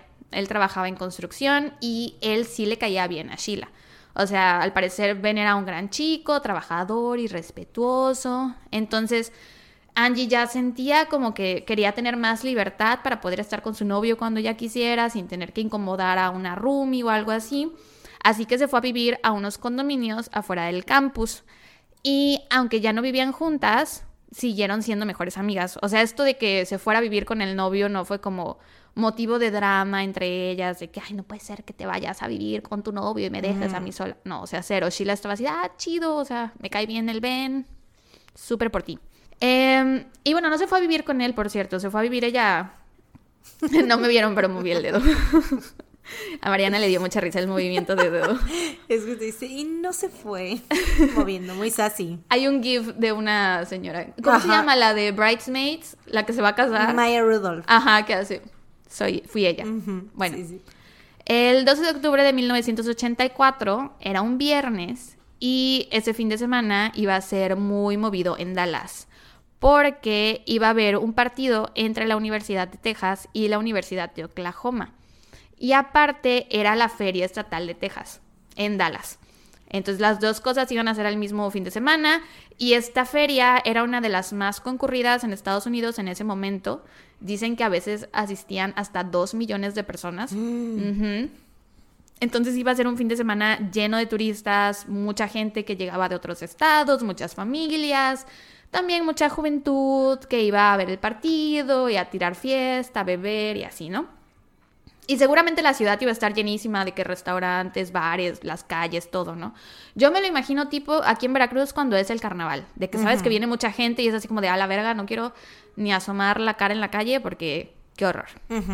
Bueno, habrá gente a la que sí le guste asomar la cara en la, la cara en la calle cuando hay mucha gente. Em, y bueno, Sheila estaba en plan así como nosotras de que, o sea, va, va a haber mucha gente porque voy a salir de mi casa, mejor me quedo aquí, ¿no? Qué hueva. Y Angie, siendo la extrovertida que era, estaba así de, no, pues cómo me voy a quedar en mi casa este fin de semana en el que party. va a haber tanta gente, ¿no? Out of all los fines de semana. Entonces, hizo planes para salir con una amiga llamada Anita Kadala y con un güey llamado Russell Buchanan, que no era precisamente su amigo cercano, simplemente lo había conocido hace poco en un bar y se habían puesto a platicar y creo que el Russell como que al principio quería con ella, pero Angie le dijo así, no, pues es que yo tengo novio, pero de pronto se veían para salir a pedas o a comer y lo que sea. Pero no había drama tampoco entre Ben y Russell y Angie, no era como de que triángulo amoroso, nada. Mm. Em, Russell era un poco mayor, tenía 23 años, ellas tenían 20 y ya se había graduado de la carrera de arquitectura. Eh, ben, su novio, no se les unió esa noche porque tenía que trabajar muy temprano al día siguiente. Entonces no fue, pero sí sabía del plan y sí sabía que iban a ir con Russell y él estaba así de, ok, chido, diviértanse, ¿no? La mayor parte de la noche la pasaron yendo de bar en bar y dicen que cada bar al que iba era bar en el que Angie conocía gente. Porque te digo que era la más extrovertida del mundo y amiguera y así. Como a la una de la mañana deciden irse a casa, Angie era la conductora designada de esa noche. Entonces, primero pasó a dejar a Russell, que vivía a cinco minutos caminando de donde estaba su condominio. Porque, ah, no terminé de decirte, Angie no se fue a vivir con su novio, no se fue a vivir con Ben, sino que se rentó un, un departamento en los condominios, afuera del campus, y ahí vivía ella sola, ¿no? Entonces, esta- este tal Russell vivía a cinco minutos caminando de su condominio. Después pasó a dejar a su amiga Anita y por último manejó hasta casa de Ben, que vivía como a 30 minutos de distancia de su depa. Y nada más pasó a verlo para darle las buenas noches y para platicar con él. Dicen que lo fue a molestar así de que, ay, ¿por qué no saliste con nosotras esta noche? Eres un teto, que no sé qué, ¿no? Y ya después se fue a su casa a dormir. Como a la 1.40 de la mañana empezó a sonar el teléfono de casa de Ben. Entonces contesta y es Angie. Y le empieza a decir cosas como en clave. Y Ben pues se acababa de despertar, entonces no estaba entendiendo nada. Hasta que Angie le dice, estoy muy asustada y necesito que hables conmigo porque hay un tipo en la casa. Y Ben se queda así de, what the fuck? Y le pregunta, ¿cómo que hay un tipo en la casa? Y Angie le responde que es que un tipo llegó a tocar la puerta de su casa y que le pidió entrar para usar su baño y su teléfono. Entonces Angie lo dejó pasar. Mm. Y yo creo que una vez que el tipo ya estuvo dentro de la casa solo con ella, supongo que ahí ya fue cuando Angie sintió como el mal presentimiento de verga, ¿no? O sea, está este tipo aquí porque lo dejé pasar. Entonces, y supongo que le llamó a Ben como para sentirse segura de que a lo mejor si estoy hablando contigo por teléfono, nada me pase. Entonces le dice todo esto a Ben y él se queda muy confundido y le empieza a preguntar de que qué, cómo, dónde lo conociste, quién es, cómo se llama. Y justo cuando Angie va a empezar a responderle, la llamada se corta. Mm. Ben le vuelve a marcar, pero nadie le contesta. Y entonces se sube a su coche y maneja hasta llegar a casa de Angie. Y aunque era 1984, sí, su coche sí traía teléfono. Porque, ajá, te digo que trabajaba en construcción y tenía como un puesto muy importante, entonces era como su coche de trabajo y traía teléfono y lo que sea. Ya. Entonces, Muy Miami Vice. mm, Sí, ¿no? ay, no sé, Si eran los ochentas ese pedo. no tengo Siento idea. que es, no sé, lo sen- sentí que era un comentario acertado. Nunca he visto Miami Vice. pero me Yo suena. tampoco. Me suena a que Miami Vice tenían coches con teléfonos. ¿Sabes qué? Decrétalo. Lo de Lo decretas y así es. Entonces, mientras va manejando a casa de Angie, le va a marque y marque por teléfono, ¿no? Pero nunca le contesta. Mm. Llega a su casa. Pero eso fue inmediatamente de que la llamada se cortó, sí, ¿no? todo esto pasó rapidísimo.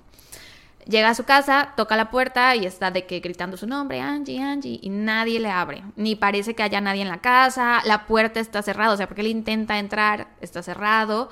Eh, entonces, pues camina de nuevo a su coche y desde ahí llama a la policía. En ese entonces aún no existía el 911, así que tuvo que llamar primero a una operadora para que lo conectaran con la policía y así. Eh, la policía llegó casi enseguida. Una de las primeras oficiales en llegar fue una joven de 20 años que literal era una novata, o sea, era de que no, no sé su- si se... de- de- ¿Tú sabes- tú sabes ¿Qué es? de- de- de- ¿Qué es? No, no sé si era su primer día, pero ella dice que era su... La palabra que usó era rookie. I was a Ujú. to- a total Ah, sí, rookie. sí. Ujú. Sí, sí, novata. Entonces, ella dijo que este fin de semana tuvieron muchísimo más trabajo del usual por los eventos Sí, del partido y la claro. feria, pero que, o sea, y que aparte, pues, había mucha gente llamándoles de que, ay, pasa tal cosa, pasa tal cosa, ¿no? Pero que apenas recibieron la llamada de Ben, ella tuvo el presentimiento de que algo malo había pasado. Y que ese presentimiento solo se hizo más fuerte cuando llegó ya a casa de Angie. Mm.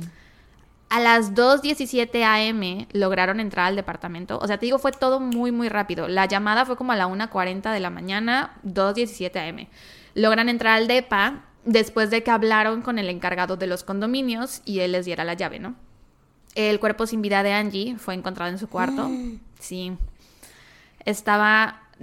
No lo encontró la, la policía novata, lo la encontró su compañero. Ella dice que ella estaba en la cocina y que ahí estaban los zapatos y la bolsa de Angie. Y ya fue cuando escuchó que su compañero le gritó, está en el dormitorio. Mm. Eh, pero bueno, la encontraron en su cama, desnuda, había sido violada y apuñalada 18 veces. A la madre. Y la habían apuñalado con tanta violencia que tenía el corazón por fuera del pecho. A la madre. O sea, como si la persona que la apuñaló al Ajá, momento de sacar el cuchillo el se hubiera traído el corazón con él. Sí. Ujú. Ah, qué horror, güey. Sí. Dicen que, o sea, que esta es una escena que jamás se les va a olvidar. Sí, güey, es que cada cuánto ves eso de que tenía literal el corazón afuera del pecho, qué horror. Sí, y dicen que aparte tenía los ojos abiertos. Mm, Que ella tenía los ojos muy, muy azules, entonces que no se les olvida. su mirada. De su cuerpo lograron obtener muestras de semen y de piel que tenía ella debajo de las uñas. Eh, pues nada más que era 1984 y no había mucho que pudieran hacer con eso. Tengo entendido que, y recuerden que no soy científica, pero creo ¿Ah, que no? lo... No, te engañé. Todo este tiempo he estado cosplayando a una científica. Sorpresa. Este, creo que lo que podían hacer con el semen en aquel entonces era determinar qué tipo de sangre El tipo de era. sangre. Ajá, sí, ¿no? Eh, y hasta ahí. Entonces intentaron hacer eso y se dieron cuenta que pues este semen pertenecía a alguien no secretor. Que este es un término que ya lo hemos mencionado antes en el podcast. No me acuerdo en qué caso ni en qué episodio, pero básicamente significa que los fluidos que saca esa persona no tienen los antígenos que ayudan a determinar qué tipo de sangre es. Todos los fluidos, la saliva, los mocos, el semen y así. Y aproximadamente solo el 20% de la población es no secretor. O sea que dos de cada 10 personas, muy poca gente, ¿no? Inmediatamente tuvieron sus sospechosos, eran cuatro los principales. El número uno era Ben, porque pues era el novio. Número dos era Russell, que era el chico que había salido con ella a salvar esa noche. El número tres era un compañero suyo de la universidad que tenía un crush con ella, Porque te digo que estudiaba ingeniería, informática y eso, y había muy poquitas chicas en esa carrera, ¿no? Entonces, aparte de que ella era muy bonita y seguramente cualquier vato de cualquier carrera le tiraba el pedo, para los chicos de ingeniería era como de, wow, o sea, una chica bonita en mi salón, aparte hablándome, que es súper lista, entonces era el crush de muchos chavos. Y uno de los sospechosos fue este chico que luego le mandaba notas y así. Mm. Y el cuarto sospechoso fue el exnovio, el exnovio que le caía mal a Sheila. Que resulta que cuando Angie lo cortó, bueno, no sé si lo cortó o cortaron, pero cuando terminaron, el vato la amenazó con un cuchillo. Mm. Entonces digamos que Sheila tenía motivos para que le cayera mal, o sea, probablemente ella lo vio desde antes que Angie lo hubiera visto, ¿no? Eh, entonces la policía los empieza a investigar y les toman muestras de saliva para ver si algunos de ellos, si alguno de ellos era no secretor, No secretor. Y uno de ellos lo era. Mm. ¿Quieres adivinar quién? La catafixia. En la puerta número uno está. ¿Quién? ¿Cómo se llamaba? El primero Bob. es Ben, el novio. Digo, Ben. El segundo es Russell, el vato que salió con ellas esa noche. El tercero es su compañero anónimo, que ya sabemos que ese no es porque es anónimo. Y el cuarto es el exnovio. Em, estoy entre el exnovio y Ben. ¿Quieres decir tu respuesta final? Mm, Respuesta final. Eh, es que siento que el exnovio es como lo más obvio, ¿no? El que la amenazó con el cuchillo. Y aparte le rompió su ropa. Eso no lo sabíamos. Así que el exnovio. Esa es tu respuesta final. Cree, ay, no sé, güey. Siento que Ben también podría ser como de esas veces que crees que es, pero luego no es. Que es el otro, el- es uno de los dos de cada diez. Sí, sí, sí. Es Ben y el atacante. el otro es el ex. No sé, no sé. El ex. Bueno, era Russell. ¿Qué? Russell Buchanan, el chico que que había no salido. dije. El chico que salió con ellas esa noche de fiesta Ah. y que vivía solo a cinco minutos de su casa caminando. Uh, Con esto ya pudieron descartar a los otros tres que sí eran secretores. Eh, porque aparte no es de que un día pueda ser secretor y otro día no. Ajá, es de sea. que algo con lo que naces y nunca va a cambiar. Entonces los descartaron y se centraron en Russell. El lunes por la tarde lo entrevistaron y dicen que, o sea, y lo de Angie fue de viernes para sábado, o sea, fue a la una y media de la mañana del sábado. Bueno, como una cuarenta, una cincuenta del sábado. ujú. Lo entrevistan el lunes por la tarde y dicen que él empezó a actuar muy raro. Que cuando le dijeron que Angie había sido asesinada, él se hizo el que no sabía nada. Y pues ya habían pasado varios días, ¿no? Y pues vivía cerca de la zona, la televisión, el periódico, la radio, la noticia, estuvo en todas partes, ¿no? Entonces le preguntaron así de cómo es que no sabías, que, que no ves la tele, no lees el periódico. Y él les dice que el día en que Angie lo fue a dejar a su casa, ese mismo día en la mañana, o sea, el sábado, él se fue a una boda de un amigo suyo. Y que terminando la boda, enseguida se fue para Houston a visitar a su familia, que era un viaje que él ya tenía planeado. Y que el domingo en la noche llegó a su casa y se puso a hacer varias cosas del trabajo. Entonces que no había tenido tiempo ni de agarrar el periódico, ni de prender la tele, que no se había enterado, ¿no? Que yo creo que es creíble, la neta. Sí, sobre todo en los ochentas que, Que, no, estás- habían celulares, no hay aparte. celular, ajá, o sea, Smartphones. Twitter y así. Twitter, nunca le digo Twitter. Twitter. No había Twitter Twitter. y así. Andas muy, muy gringa. Muy gringa. Es que pues, acabo de ver a Harry y estuve tan cerca. I got Harry. Que se me pegó te británico. Em, entonces van y revisan su departamento. Y el departamento, güey, lo encuentran lleno de cuchillos Mm. y de lanzas. A la bestia. This is not looking good. Y la policía, así igual que tú, así de, "Mm, chico, esto es muy sospechoso. Mm. Eh, pero había una explicación para esto. Y era que su roomie justamente acababa de regresar de un safari en África. Mm. Entonces se había traído estas cosas del safari. LOL, ya sé. Entonces por eso el depa estaba lleno de armas, güey. ¿Quién va a un safari en África y se trae de recuerdito 80 cuchillos, güey? y lanzas. Y aparte seguro, obviamente... ¿Cómo las transportas? Eso, en ese tiempo obviamente las restricciones de los aeropuertos no, seguro obviamente no estaban como están ahora, güey. Los traía todos en, su mochila, güey. En su todos pantalón. En la bolsa de equipo. ¿Cómo se llama? La de... De carry-on. Ajá, ajá. La de mano, el Sí, equipaje la- de mano. El equipaje de mano, güey. Todos ahí. Todos juntitos, güey. No había... Las lanzas las traía cargando ahí en su asiento, güey. Ahí mismo. No traía... No había detectores de metal, güey. Mm-mm. Ya sé, güey, me dio mucha risa. Em, pero bueno, Russell estaba intentando cooperar lo más que podía con los detectives. De hecho, ni siquiera se consiguió un abogado y accedió a tomar la prueba de polígrafo, la cual pasó sin problemas. Que sabemos que eso no significa nada, pero pues la pasó. Em, aún así, los oficiales estaban segurísimos de que él era el culpable, así que lo empezaron a vigilar y durante los siguientes seis meses lo llamaron múltiples veces a la estación para interrogarlo y hacerle más pruebas de polígrafo. Y, o sea, lo que ellos querían era ver si le cachaban alguna mentira, alguna inconsistencia con su versión de los hechos, como para decirle, ah, te atrapamos, ¿no?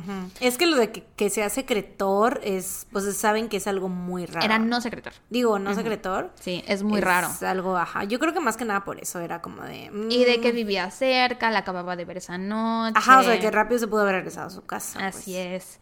Em, pero bueno, te digo, estaban intentando cacharle alguna inconsistencia, pero Russell siempre contaba lo mismo.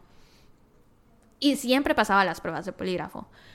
Eventualmente sí se consiguió un abogado, porque de pronto los oficiales le empezaron a decir que siempre no había pasado las pruebas de polígrafo, que ahora viéndolas bien, veían que eran inconclusas. Entonces, pues ya la familia de él le dijo así de no, o sea, consíguete un abogado porque parece que están determinados a decir que tú eres el culpable, ¿no? O sea, se ve que están contra ti. Buscando algo. Después la policía se entera que Russell estaba haciendo planes para salir del país Mm, porque había sido aceptado en una escuela de arquitectura en Londres. mm. Sí, entonces se iba a ir a estudiar para allá. Y estaban así de verga, ¿no? O sea, se nos va a escapar. Porque aparte ya se había conseguido un abogado que a los ojos de la policía era como de, eso es sospechoso, aparte se quiere ir del país, eso es sospechoso, bla, bla, bla. Y no lo podían detener porque no tenían evidencia en su contra. Y aún no había sido acusado de nada porque no tenían con qué acusarlo. Así que empiezan a hablar de nuevo con familiares y amistades de Angie para ver si alguien sabía algo sobre este Russell y empiezan a hablar con Sheila, que al ser la mejor amiga de Angie, pues era la que más les podía ayudar. O sea, Sheila les contó todo lo que sabía de Ben, de Russell, del compañero de, de carrera y del exnovio, ¿no? Entonces eh, hablan con ella y le dicen la teoría que ellos tenían sobre Russell. Le dicen que inmediatamente después del asesinato de Angie, él había dejado la ciudad, lo cual es cierto, se fue a una boda. Eh, le dicen que aparte había fallado la prueba de polígrafo, lo cual es mentira, nunca la falló. Y le dicen que aparte estaba haciendo planes para salir del país. O sea, como que la, la convencen de que Russell es el culpable y que está intentando escapar. ¿A quién? A Sheila, Ah, a su mejor amiga. sí, sí, sí, sí, sí. Eh, y entonces le preguntan... Como que registré todo, pero no registré el momento en el que dijiste. A Sheila, sí, sí, sí, a. Sheila. Eh, y entonces le preguntan si estaría dispuesta a ayudarles. Que necesitaban que fuera a cenar con Russell y que le preguntara sobre esa noche para ver si la versión de los hechos cuadraba con la que le había dado a la policía, ¿no? Y ella dijo que sí, porque pues era algo que podía ayudar a atrapar al asesino de su mejor amiga. Entonces acepta y le ponen un micrófono escondido en la ropa y la mandan a cenar con el Russell. El vato hasta pasó por ella a su casa, o sea, se fueron juntos en el coche hasta el restaurante, güey. Que imagínate tú siendo una morra de 20 años, subiéndote sola al coche con el vato que crees que mató a tu mejor amiga, güey. Y que aparte la mató súper violentamente y que te tienes que sentar a cenar con él y tienes 20 años, güey. No mames. La Qué neta, Puto miedo. sí, qué rifada, qué súper Sí, rifada. Este tipo de, güey, como El tipo el Anthony. vato, creo que sí fue Anthony. ¿Fue, para- ¿Fue de Patreon? Fue de no Patreon, me ¿no? acuerdo, solo me acuerdo que era también en un coche. Ajá, eso, pues por eso me, me acordé, me acordé de él, God bless him, donde sí, quiera que fue esté. mi Amigos. Asesinos, creo. No, no amigos asesinos. ¿Adolescentes? Adolescentes asesinos. Adolescentes Sí, asesinos, mi sí. crush, el Anthony, donde quiera que esté, un beso. que güey, sí, qué pedo, o sea, igual lo mismo. Y él ya sabía que sí era, y que ahí le soltó toda la sopa, güey. sí, y en el coche, él solo ahí con él encerrados, güey. Ay, qué miedo, güey. Qué miedo. Eh, entonces, Sheila va a cenar con él. Ella dice que no logró comer pinches nada por Pues, los güey, yo creo. nervios. Le preguntan así de, no te, no, o sea, ¿no sentiste miedo? ¿No estabas preocupada? Y ella dice que no tal cual, pero que ya que estaba en el coche con él, se quedó así de, "Mm, creo que esto fue un error. Creo que tal vez no debí venirme en el mismo coche que él, ¿no? O sea, creo que por lo menos me tuve que haber venido yo por mi cuenta para poderme Ajá. regresar por mi cuenta, porque, o sea, imagínate que el vato empezara a sospechar algo, que la cachara. No mames. Sí, güey. Em, entonces le hizo todas las preguntas que le indicaron que le hiciera al tal Russell y pues no se encontraron inconsistencias en su versión. Le dijo exactamente lo mismo que le había dicho a la policía. A los pocos días, Russell salió del país y a la policía no le quedó de otra más que dejarlo ir. Y con eso el caso se enfrió, porque para la policía fue como un, o sea, sabíamos que era él y se nos fue y ya no hay nada que podamos hacer, ¿no? O sea, ya, ahí lo dejaron a que se enfriara. Después de esto, Sheila ya no pudo volver a la universidad. Dijo que era demasiado para ella y que aparte ya no se sentía segura. O sea, en parte era la tristeza de que Angie ya no estaba y aparte era el qué tal que, o sea, tal vez era Russell, pero qué tal que era otra persona que sigue aquí. Yo era su mejor amiga, qué tal que me conoce, qué tal que, que me está observando, qué tal que me quiere hacer algo a mí también, Sí, que anda por aquí suelto. Entonces abandonó sus estudios y dos años más tarde conoció al hombre que se convertiría en su esposo. Se mudó con él a Tennessee, tuvieron dos hijos y ahí Sheila reconstruyó su vida. Conoció nuevas personas, hizo nuevas amigas y se unió a un grupo de estudio de la Biblia. Este, Güey, ahora sospecho, es que yo sospecho de todos. ¿de quién sospechas ahora? Sospecho de la amiga, sospecho de Russell, sospecho de todos, de todos, todos son culpables. Del nuevo esposo de Sheila, de sus hijos. No, los hijos no, no mames. Tampoco. sí, estoy bien y nacían. Este, del esposo también ya sospecho, ahora que lo dices, la verdad sí. De sus nuevas amigas, De Sheila. de sus compañeros de no, estudio no de la Biblia. sospecho de Sheila, la neta. Y de, o sea, de Russell y de Sheila y ya. Pero, o sea, puede que Sheila es la buena en este. En Sheila esta es nuestra heroína. Ah, ok. Sheila es nuestra Ya heroína. no sospecho de Sheila. Sí, no, no gracias. sospeches de ella, no se lo merece. Eh, entonces sí te digo, ya como que reconstruyó su vida lo mejor que pudo, pero nunca pudo dejar atrás lo que pasó. O sea, jamás pudo dejar de pensar en Angie. Aparte, güey, cuando ella empezó a trabajar con la policía, porque al principio, cuando tenían estos cuatro sospechosos que los estaban considerando a los cuatro, fue con ella con la que más hablaban eh, la policía, porque te digo, era la mejor amiga y era la que más sabía de todos, ¿no? Entonces, una vez ella dice que fue a la estación y que tenían las fotos de la escena del crimen así en, en las Ay, paredes, en el escritorio, y que pues las vio, güey. Y ella dice que ella entiende que para la policía era un caso más.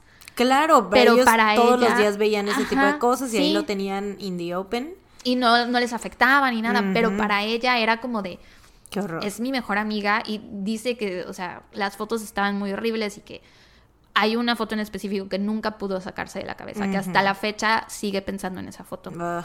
Porque, pues, o sea, fue apuñalada 18 Sí, veces, sí, ¿no? Entonces, imagínate. Eh, dice que siempre tuvo muy presente a Angie. Y aparte, güey, luego el Russell se convirtió en un arquitecto famosísimo y súper exitoso. Eh, hace cuenta que terminando sus estudios en Londres, se regresó a Dallas y ahí empezó a trabajar y le empezó a ir súper bien y luego se casó a inicios de los 90. Y entonces Sheila veía esto y decía, qué pinche injusto. O sea, qué pinche injusto que él esté logrando todas estas cosas con su vida, viviendo la mejor vida, siendo feliz, estando enamorado, ganando mucho dinero, trabajando en lo que él quiere. Y mi amiga Angie no tuvo la oportunidad, ¿no? Y a lo que ella sabía, muy probablemente había sido Russell. La policía la había convencido de que había sido Russell. Entonces, como que le traía mucha, mucha hazaña al Russell. Entonces, ella dice que una noche del 2004 estaba en su cama estudiando la Biblia, porque te digo que estaba en un círculo de estudio de la Biblia, cuando de pronto se le apareció Angie. Dice que la vio parada junto a su cama. Que ella dice que no fue una alucinación, que no fue como si creyera haberla visto, o sea, que ella estaba segura que Angie estaba ahí. Dice que se asustó al verla, pero que también supo que era lo que Angie quería. Y entonces entendió que tenía que dejar de solo pensar en eso y tenía que empezar a hacer lo que fuera necesario para que resolvieran el caso de su mejor amiga. Así que en ese mismo momento agarró el teléfono y llamó a la estación de policía de Dallas y les dijo, mi mejor amiga, Angela Zamora, fue asesinada en 1984 y su caso sigue sin resolverse. ¿Cuándo van a hacer algo al respecto? Y después de eso, llamó todos los días a la estación para recordarles sobre Angie. En tan solo un año hizo 750 llamadas a, A la la estación madre. de policía de Dallas. Dos veces al día. Llamó tantas veces. I'm smart. Sí, yo también hice la cuenta hace I rato. count. Y dije, oh por Dios, ¿cuántas veces habrá llamado? ¿Cuántos días tiene el año? Eh, llamó tantas veces e insistió tanto que hasta le pusieron un apodo en la estación. Le decían Pita, o sea, P-I-T-A, de Pain in the Ass. Mm. Cada vez que llamaba era así como de, ay, es la pita. ¿Quién va a hablar con la pita, no? ¿Quién va a hablar Mm. con esta pita? Pero pues Sheila nunca llamaba en plan enojada o para pelear. Solo para recordarles, güey. O sea, Dicen- sorry for being such a pain in the ass. por Pero mataron a mi mejor amiga, güey. Sí, güey, por recordarles que no han resuelto el caso de mi mejor amiga asesinada. O Exacto. sea, what the fuck. Sí. Dicen que más bien su tono al llamar era casi rogando, suplicando que volvieran a abrir el caso.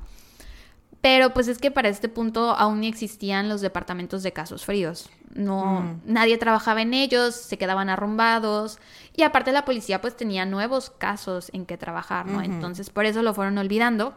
Y güey, llegó el día en que uno de los oficiales le dijo que simplemente existían casos que no se podían resolver Mm. Y que ya habían hecho todo lo posible y que lo sentía mucho. Pues no es cierto.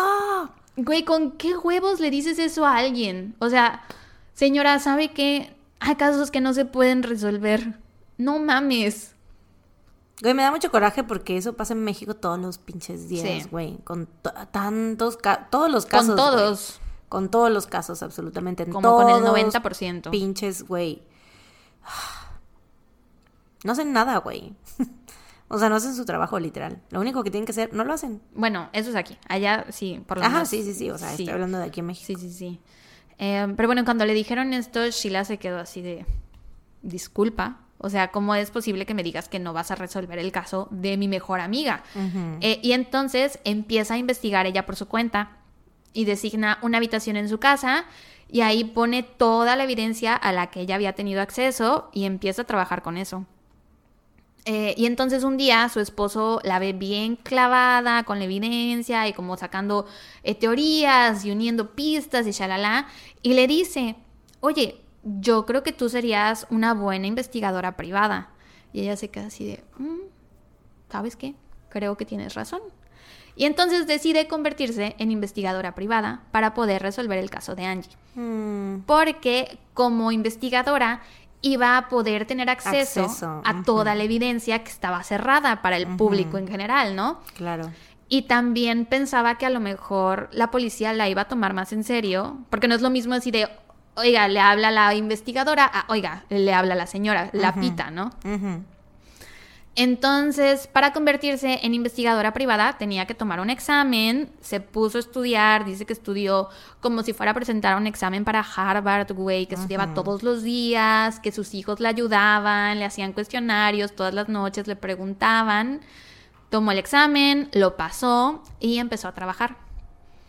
Investigaba el caso de Angie y simultáneamente tomaba uno que otro caso más leve de sus vecinos o conocidos pero casos leves, ya sabes, de que, ay, es que yo creo que mi marido me está engañando. Y entonces Sheila era de que, ah, bueno, vamos a seguirlo, a cacharlo, tomarle fotos, ¿sabes? Con fulanita de tal o con fulanito de tal, ¿no? Eh, y mientras tanto, ella seguía llamando todos los días a la estación para recordarle sobre Angie. Y un día, en 2006, alguien le regresa la llamada. ella dice que se emocionó mucho porque jamás, jamás le habían llamado a ella de la estación de policía, güey. Y la persona que le regresó la llamada fue una detective llamada Linda Crum. Y bueno, me comunica con Pita. Señora, es que no tenemos registrado su nombre, solo nos referimos a usted como Pita. Solo sabemos que usted es Pita. ¿Y ella qué? ¿Ah, excuse me? ¿Quién es Pita? No, no soy yo. ¿Los Juegos del Hambre?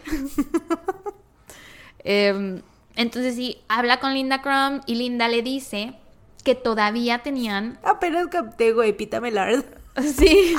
Es que como yo estoy así de pita con P-I-T-A. No, P-E-E-T-A. Sí suena a Pita Melard. Sí, sí es.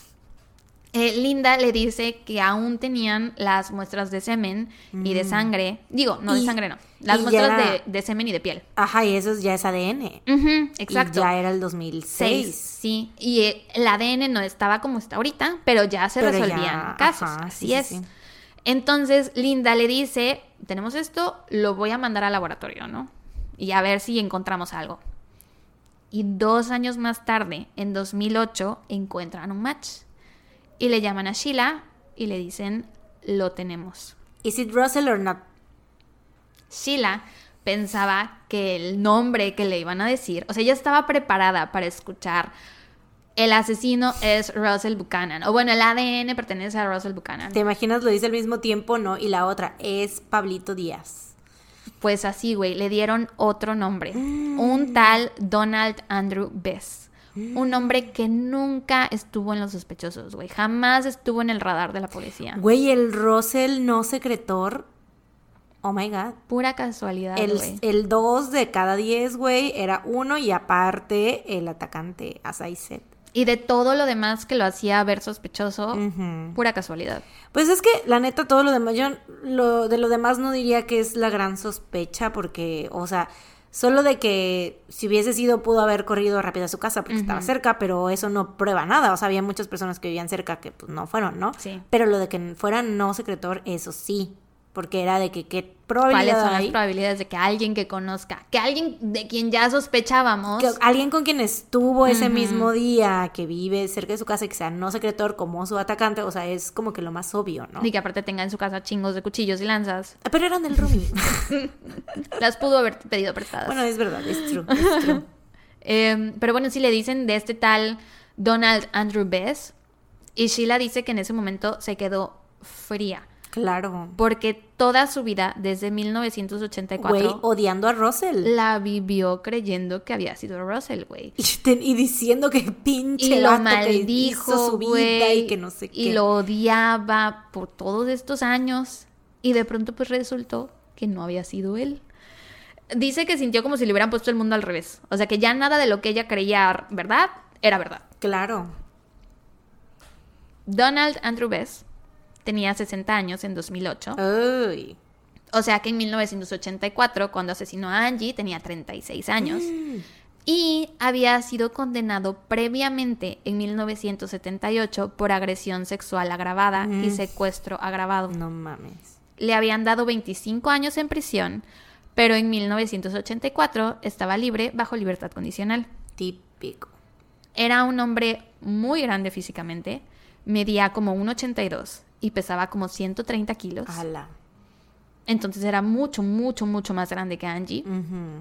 La teoría de la policía es que seguramente la vio esa noche en un bar y le llamó la atención y se obsesionó con ella, la siguió a su casa, le pidió pasar a usar el baño y el teléfono y que seguramente cuando se lo pidió se mostró muy educado, preocupado, muy amable y pues también era 1984, el contexto de las mujeres era muy distinto al contexto en el que vivimos nosotras hoy. Em, entonces ya una vez que logró entrar, pues la atacó. Creen que probablemente comenzó a apuñalarla cuando escuchó que Ben empezó a tocar la puerta. O sea que la ah. mató mientras Ben estaba fuera de la casa. Y que lo hizo todo en ese momento para callarla.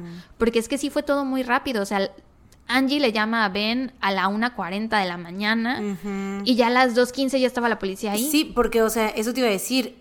seguramente, o sea, cuando la llamada se cortó, Ben salió de su casa para ir allá con ella porque fue como de, güey, obviamente algo le pasó, me está diciendo que hay un hombre adentro de Y su que tiene miedo. que tiene miedo, se corta la llamada, es obvio, o sea, fue corriendo enseguida. Pero en ese momento que se cortó la llamada, pues la violó, ¿no? O sea, seguro la, pues la amedrentó y la violó, pero, o sea, la violó en el transcurso en el que Él llegaba. en el que Ben iba de camino. Entonces sí, o sea, fue todo súper demasiado rápido, güey. Sí, Qué güey. horror. Ya sé. Em, en junio del 2010, Bess fue procesado por el asesinato de Angie. Y por cierto, para este punto, él ya estaba cumpliendo una sentencia de vida en prisión O sea, por otro caso aparte, no relacionado con este, güey. Porque en 1985, un año después de que asesinara a Angie, el condado de Harris, Texas, lo condenó a cadena perpetua por un cargo de violación agravada, secuestro agravado y un cargo de agresión sexual. sí, ya tenía el antecedente. Yo creo que a lo mejor su intención no era matar a Angie, o sea, porque Es violador. era o sea, violador. ajá. O sea, porque por las cosas que lo habían atrapado no había sido asesino.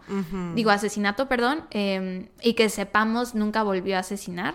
Entonces, tal vez lo de Angie fue como la única vez que pasó, pero... Y que fue porque ya estaba, o sea, que escuchó que Ben ya estaba. Que a lo ahí. mejor le entró el pánico, no sé.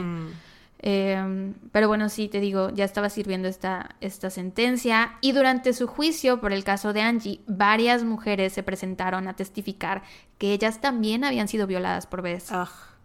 Entre esas mujeres se encontraba su ex esposa, que dijo que él había abusado de ella y de su hijo durante su matrimonio. Ay, no puede ser, güey. Estuvieron casados solo tres años. Y lo que les voy a decir a continuación muy probablemente las va a hacer enojar.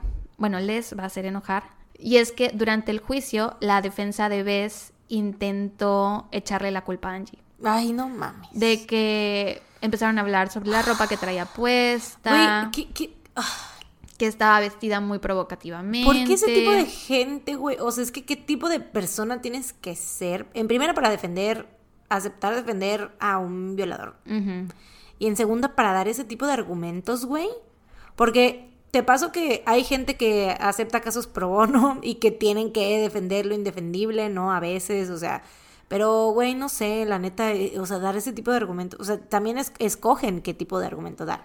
Y aparte ya era 2010. No o sea, no, el juicio no fue en 1984, güey, en 2010. Y estaban intentando acusar a Angie Echarle de que había sido su culpa. No mames. De que cómo estaba vestida, de que si estaba provocando a la gente y cómo se estaba comportando esa noche. Güey, la asesinó, o sea, qué pedo. ¿Qué Ya pedo, sé, güey? güey. ¿Cómo se atreven? No mames. Qué horror. Yo espero que todas las personas del jurado que escucharon ese argumento hayan dicho vete a la verga. Sí. O sea, vete a la verga, no puedo creer que estés intentando decir esto. Culpando a la chica a la que asesinaron de su asesinato. No me jodas. Sheila asistió al juicio, güey. Tuvo que hacer un largo viaje, porque te digo que ahora vivía en Tennessee, y recorrió como mil y cacho de kilómetros. Eh, Haz de cuenta que manejó de Veracruz a CDMX, cheque. Y eran más o menos los mismos kilómetros. Pero ella ha dicho que no podía perderse ese juicio, güey. A varios cientos de kilómetros. Puede tu- Échanosla. No, ya, ya, ya. Em, pues sí, ella dice que no se podía perder ese juicio. Y de hecho fue acompañada por su hijo el mayor. Y dice que cuando estaba ahí sentada y escuchó a la defensa decir esas cosas sobre Angie, que fue horrible. O sea, que se enojó Claro. muchísimo, que le dolió, que no podía creer que estuvieran intentando, aparte de todo lo que ya le había pasado a Angie, destruir su reputación que es... mm, Entonces sí que se enojó muchísimo. Pero bueno, de todos modos, Bess fue declarado culpable y el 8 de junio del 2010 fue sentenciado a muerte. En 2016 intentó apelar, pero su apelación fue rechazada y murió en prisión de un ataque al corazón hace unos cuantos días, apenas el 8 de octubre del 2022. ¿Qué? O sea, apenas. Apenas, güey. Sí. Ugh. Dos años después de que se le dio la condena, en febrero del 2012, Sheila y Russell se reunieron porque ambos fueron a Dallas a filmar como un especial que hubo un programa sobre el asesinato de Angie. No se habían visto en años, güey. Güey, y Sheila así de, güey, una disculpa. De hecho, se acercó y le dijo, necesito tu perdón, necesito que me perdones. Y le explicó todo lo que había hecho para intentar ayudar a la policía a arrestarlo. Sí, claro, y supongo de que, que supiera que ella, porque me imagino que hasta este punto Russell no sabía que lo de la Sheila- cena, ¿no? No, y, aparte que Sheila lo creía culpable, ¿no? Porque supongo que ella ni siquiera la- le dirigía la palabra ni nada, o sea, lo odiaba en silencio, yo creo, Sí. ¿no? Pero estaba como buscando, este, pues, probar Formas su, de probar su culpabilidad, ajá, pero, o sea, me imagino que él, pues, ni, ni de pedo, ¿no? Sí, él no sabía nada. Entonces ella se le acercó y le dijo, necesito que me perdones. Le contó lo de la cena, le contó que ella creía que él había sido el asesino. Y le dijo que durante todos esos años, pues le había guardado todo este resentimiento y así. Y Russell le contestó que no había nada que perdonar, que ella simplemente había hecho lo que creía que era mejor para su mejor amiga. No, es Russell. La policía de Dallas también se disculpó con él. Revisaron su expediente y le dijeron así de que, wow, o sea, verdaderamente te hicimos pasar por mucho. LOL. Sorry. Upsi. Eh, a día de hoy, Russell dice que no le tiene ningún resentimiento a la policía. Güey es mucho mejor persona que yo. Sí, güey. Dijo, no fue culpa de ellos y si hubiera sido tu hija a la que asesinaron, no hubieras querido que usaran todos los medios necesarios para encontrar la verdad. Yo sí. Por mi parte, no creo que el Departamento de Policía de Dallas me deba una disculpa, nunca me la han debido. Estoy agradecido por todo su trabajo y su servicio. Qué, agrada- qué agradable sujeto. El más agradable, güey. De verdad, increíble. Es Qué una mejor sujeto. persona que yo. Güey, o sea, aparte de, de todo, de que siempre cooperó, siempre dijo, sostuvo su versión, que era la verdad. Sí. Y que, y- o sea, qué, qué agradable sujeto, de verdad. Me pregunto si esta postura que él tenía de que no necesitas pedirme perdón, me pregunto si tiene que ver con que no le afectó tanto en su vida que lo creyeran culpable. O sea, porque crees Pues claro. tuvo una vida muy exitosa, no fue como que no le daban trabajo o como que no logró entrar a la escuela que quería. Me pregunto si si hubiera sido diferente. Pues es que también no lograron hacerle nada, ¿no? O sea, porque si, por ejemplo, lo hubieran condenado, O sea, si nunca hubieran- fue dicho públicamente que él fuera sospechoso. Si hubieran agarrado como una manera de condenarlo, ¿no? Y que lo hubieran metido a la cárcel o algo, pues obviamente le hubieran arruinado la vida. O aunque no lo hubieran metido a la cárcel porque si lo hubieran acusado y que, Ajá, que con que lo hubieran hubiera salido- arrestado una vez. que lo hubieran arrestado, sí, ya, yo creo que tal vez sí le hubiera, pues, pegado un poco más, ¿no? Sí, probablemente. Y yo creo que por eso el departamento, de- porque ves que en muchos casos tienen que darles compensación económica, monetaria. Yo creo que por eso en este caso no fue necesario porque, Pues no, porque su vida no se vio afectada. Tenía, ajá, y o sea, él pues, ni siquiera todo. sabía que, que alguien más allá del departamento de policía creía que él había sido el asesino y lo había estado odiando por 25 años, güey. Güey, y el Russell así, ala, ¿por qué me pica tanto la oreja? ¿Por qué me duele la oreja? La tengo rojísima, qué pedo. Todos los días, ¿no? Así Y la Sheila en su casa con un Con vudú el- del Russell. Con el puño, güey, así de pinche Russell, hijo de la... Ya sé, güey. Um, hoy en día, Russell sigue siendo un arquitecto muy exitoso. Ha ganado muchos premios. Ha aparecido en la revista esta, y lo voy a pronunciar súper mal, pero es la Architectural Digest. Ay, sí lo pronunciaste bien, mamona, ¿Sí? cállate, claro que sí. Lo voy a pronunciar súper mal. Architectural Digest. Es que yo creo que lo pronuncié mal. Bueno, lo ensayé hace rato, la verdad. Según yo lo iba a pronunciar muy mal. Pero sí sabes cuál es. Es la, la que es la AD, donde salieron las fotos de Dakota Sí, sí, sí. Johnson de su cocina preciosa verde. O sea, no lo ubico por eso en específico, pero sí la he visto en los estantes de Sanborns, pues. Mm, Sí. Claro, o en el Vips. Ajá. Em, entonces sí, le va muy bien al Russell. Sheila empezó una organización sin fines de lucro que se dedica a enseñar, a enseñar sobre cómo prevenir una violación y también enseñan defensa personal en esta organización. También tiene su propia firma de investigación privada en Nashville llamada Without Warning. Ella empezó todo este camino de convertirse en investigadora privada para resolver el caso de Angie y dice que ella planeaba retirarse después de eso, pero que algunas personas se le acercaron a pedirle ayuda con los casos de sus familiares. Claro, porque ella finalmente sí ayudó a resolver el caso. Y pues entonces siguió trabajando y dice que hoy en día recibe cientos de llamadas todos los días de familias que quieren que les ayude a resolver los casos fríos de sus seres queridos. Dice que agarra como cinco casos al año más o menos y que esos son en los que trabaja. Y también tiene un podcast de crímenes reales. Wow. Sí, lo pueden escuchar. Eh, No sé si está en todas las plataformas de streaming, pero sé que sí está en Spotify y se llama Without Warning. Y por lo, o sea, igual que su fundación Claro. y que su firma, tiene el mismo nombre todo. Y por lo que vi en la descripción de su podcast, es por temporadas y en cada temporada eh, hablan de un caso frío. O sea, toda la temporada se la dedican a cada caso frío y así. Ya. Y pues ya, eso fue todo por pues este caso. Mis fuentes fueron el video del canal Truly en YouTube llamado I Solved My Best Friend's Murder, que así fue como yo me enteré de este caso. El episodio que sale Sheila hablando, obviamente. El episodio 127 de My Favorite Murder, que, por cierto, yo ya lo había escuchado por allá de 2018, cuando hice mi maratón de episodios de My Favorite Murder, pero pues como que todos se me juntaron en el cerebro, no los distingo. Entonces, cuando vi el video de YouTube, dije, oh por Dios, este caso lo tengo que investigar. Y después eh, volví a escuchar el episodio de My Favorite Murder y dije, ah, turns out que ya lo conocía, pero se me había olvidado. Y por último, el episodio 68 del podcast Morbid. Y eso fue todo. Verga. Para cerrar con broche de oro. Ay, pues muy buen trabajo. Muchas gracias. ¿No te parece súper como de película que Sheila... Se haya convertido en detective. O sea, que si no hubiera pasado lo de Angie, su vida sería total y completamente Claro. distinta. O sea, nada de lo que hace hoy en día hubiera pasado. Claro. Porque no hubiera dejado la universidad, no hubiera conocido a su esposo, no se hubiera mudado, jamás se hubiera convertido en investigadora privada. Sí, güey. Pues las vueltas que da la vida. Sí.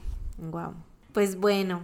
Dato feliz. ¿Te lo doy yo o me lo das? tú? Pues empieza tú porque yo acabo de terminar de hablar. Tengo recomendación feliz. Ok. el día de hoy.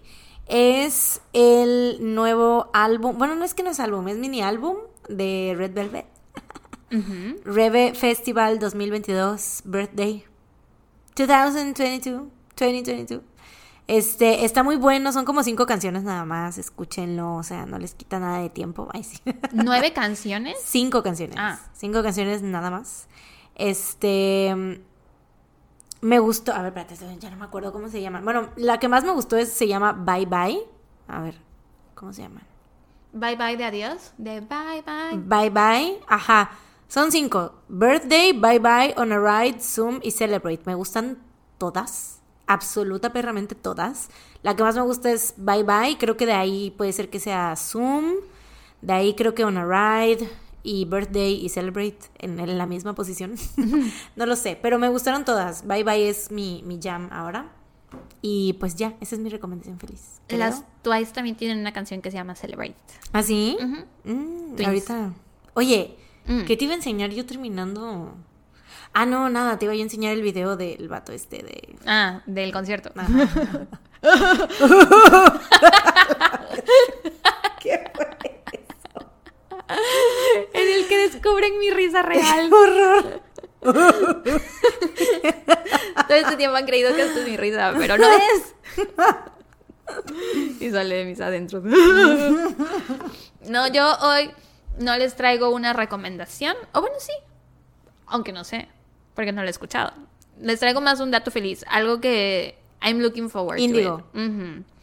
No puedo creer que ya va a salir Índigo, el álbum en solitario del Namjoonsito. ¿Qué vas a No, decir? nada, nada, te dejo terminar. Ah, este, pues sí, no puedo creer que ya vaya a salir.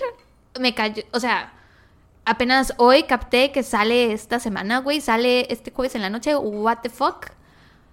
No puedo, o sea, No puedo. ver- no puedo, no puedo creer que ya vaya a salir, siento que es muy pronto, pero estoy muy emocionada, muy Ay, entusiasmada.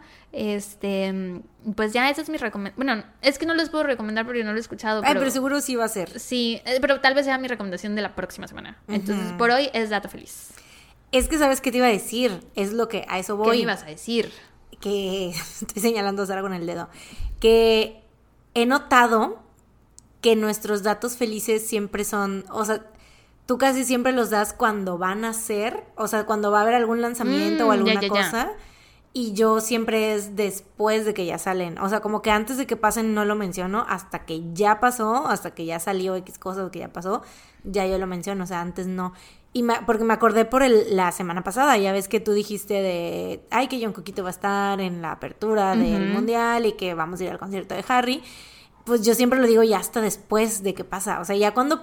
Y me acordé también porque pasó. O sea, cuando fue lo de la apertura del mundial, estaba yo así de, güey, I can't wait to tell. To tell all about it en el podcast. en el podcast. Y luego dije, pero ya lo hablamos. Pero no, no, o sea, no hablamos de la apertura tal cual, solo dijimos que iba a haber una canción. Por no la eso. habíamos.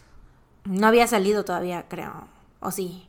No, no había salido. Sí, entonces fue así como de, ah, bueno, pero ya lo dijimos, ya lo habl- bueno, o sea, bueno, ya lo mencionamos, ¿no? Bueno, Y pero podría ser tu dato feliz todavía si quisieras mencionar la canción sea- o, la presentación. O sea, sí, pero te digo, noté eso, ¿no? Así como que tú siempre es antes de que salgan y por eso yo luego me siento así como de, ¿ves lo que me pasó esa vez, no? Así de que, si es cierto, soy la peor fan, que no sé qué, pero ya luego fue como de, hablé conmigo misma, me calmé a mí misma y dije, no es cierto, Mariana, es que acuérdate que tú siempre das esos datos ya cuando ya pasaron, no te Sí, yo soy más como de, de que I'm looking forward to it. Ajá. De que la, la emoción de que va a pasar. Ajá, y yo ya es cuando ya pasó y es como de que ya lo quiero comentar. Y bueno. pues ya. Pero de todos modos, la próxima semana seguramente de todos modos les voy a hablar de Índigo porque pues no lo he escuchado y quiero saber qué tal va a estar. Yay. Muy emocionada. Ay, aparte, güey, es que se vienen tantas cosas, güey. El programa del Jungis, güey. No puedo tampoco Mm. con eso. Es- y sabes qué pasa, siento que nos están haciendo todo esto para que no nos... La presentación del hobby que es hoy en la noche en los mama, güey. Siento que están haciendo todo esto para que no nos acordemos que se van todos al servicio, güey. Que están en el gym. Pues no sé si lo haga por eso, pero I'm very thankful de que lo están haciendo. Sí, sí, sí, sí. Sí, y yo pues también. ya. Eso es todo. Harto dato feliz. Hubo tres. El índigo, el programa del Jungis y la presentación del hobby. Mm, muy ya, bien. Terminé. Fin. Cosas que todavía no pasan. Cosas que todavía no pasan, así es.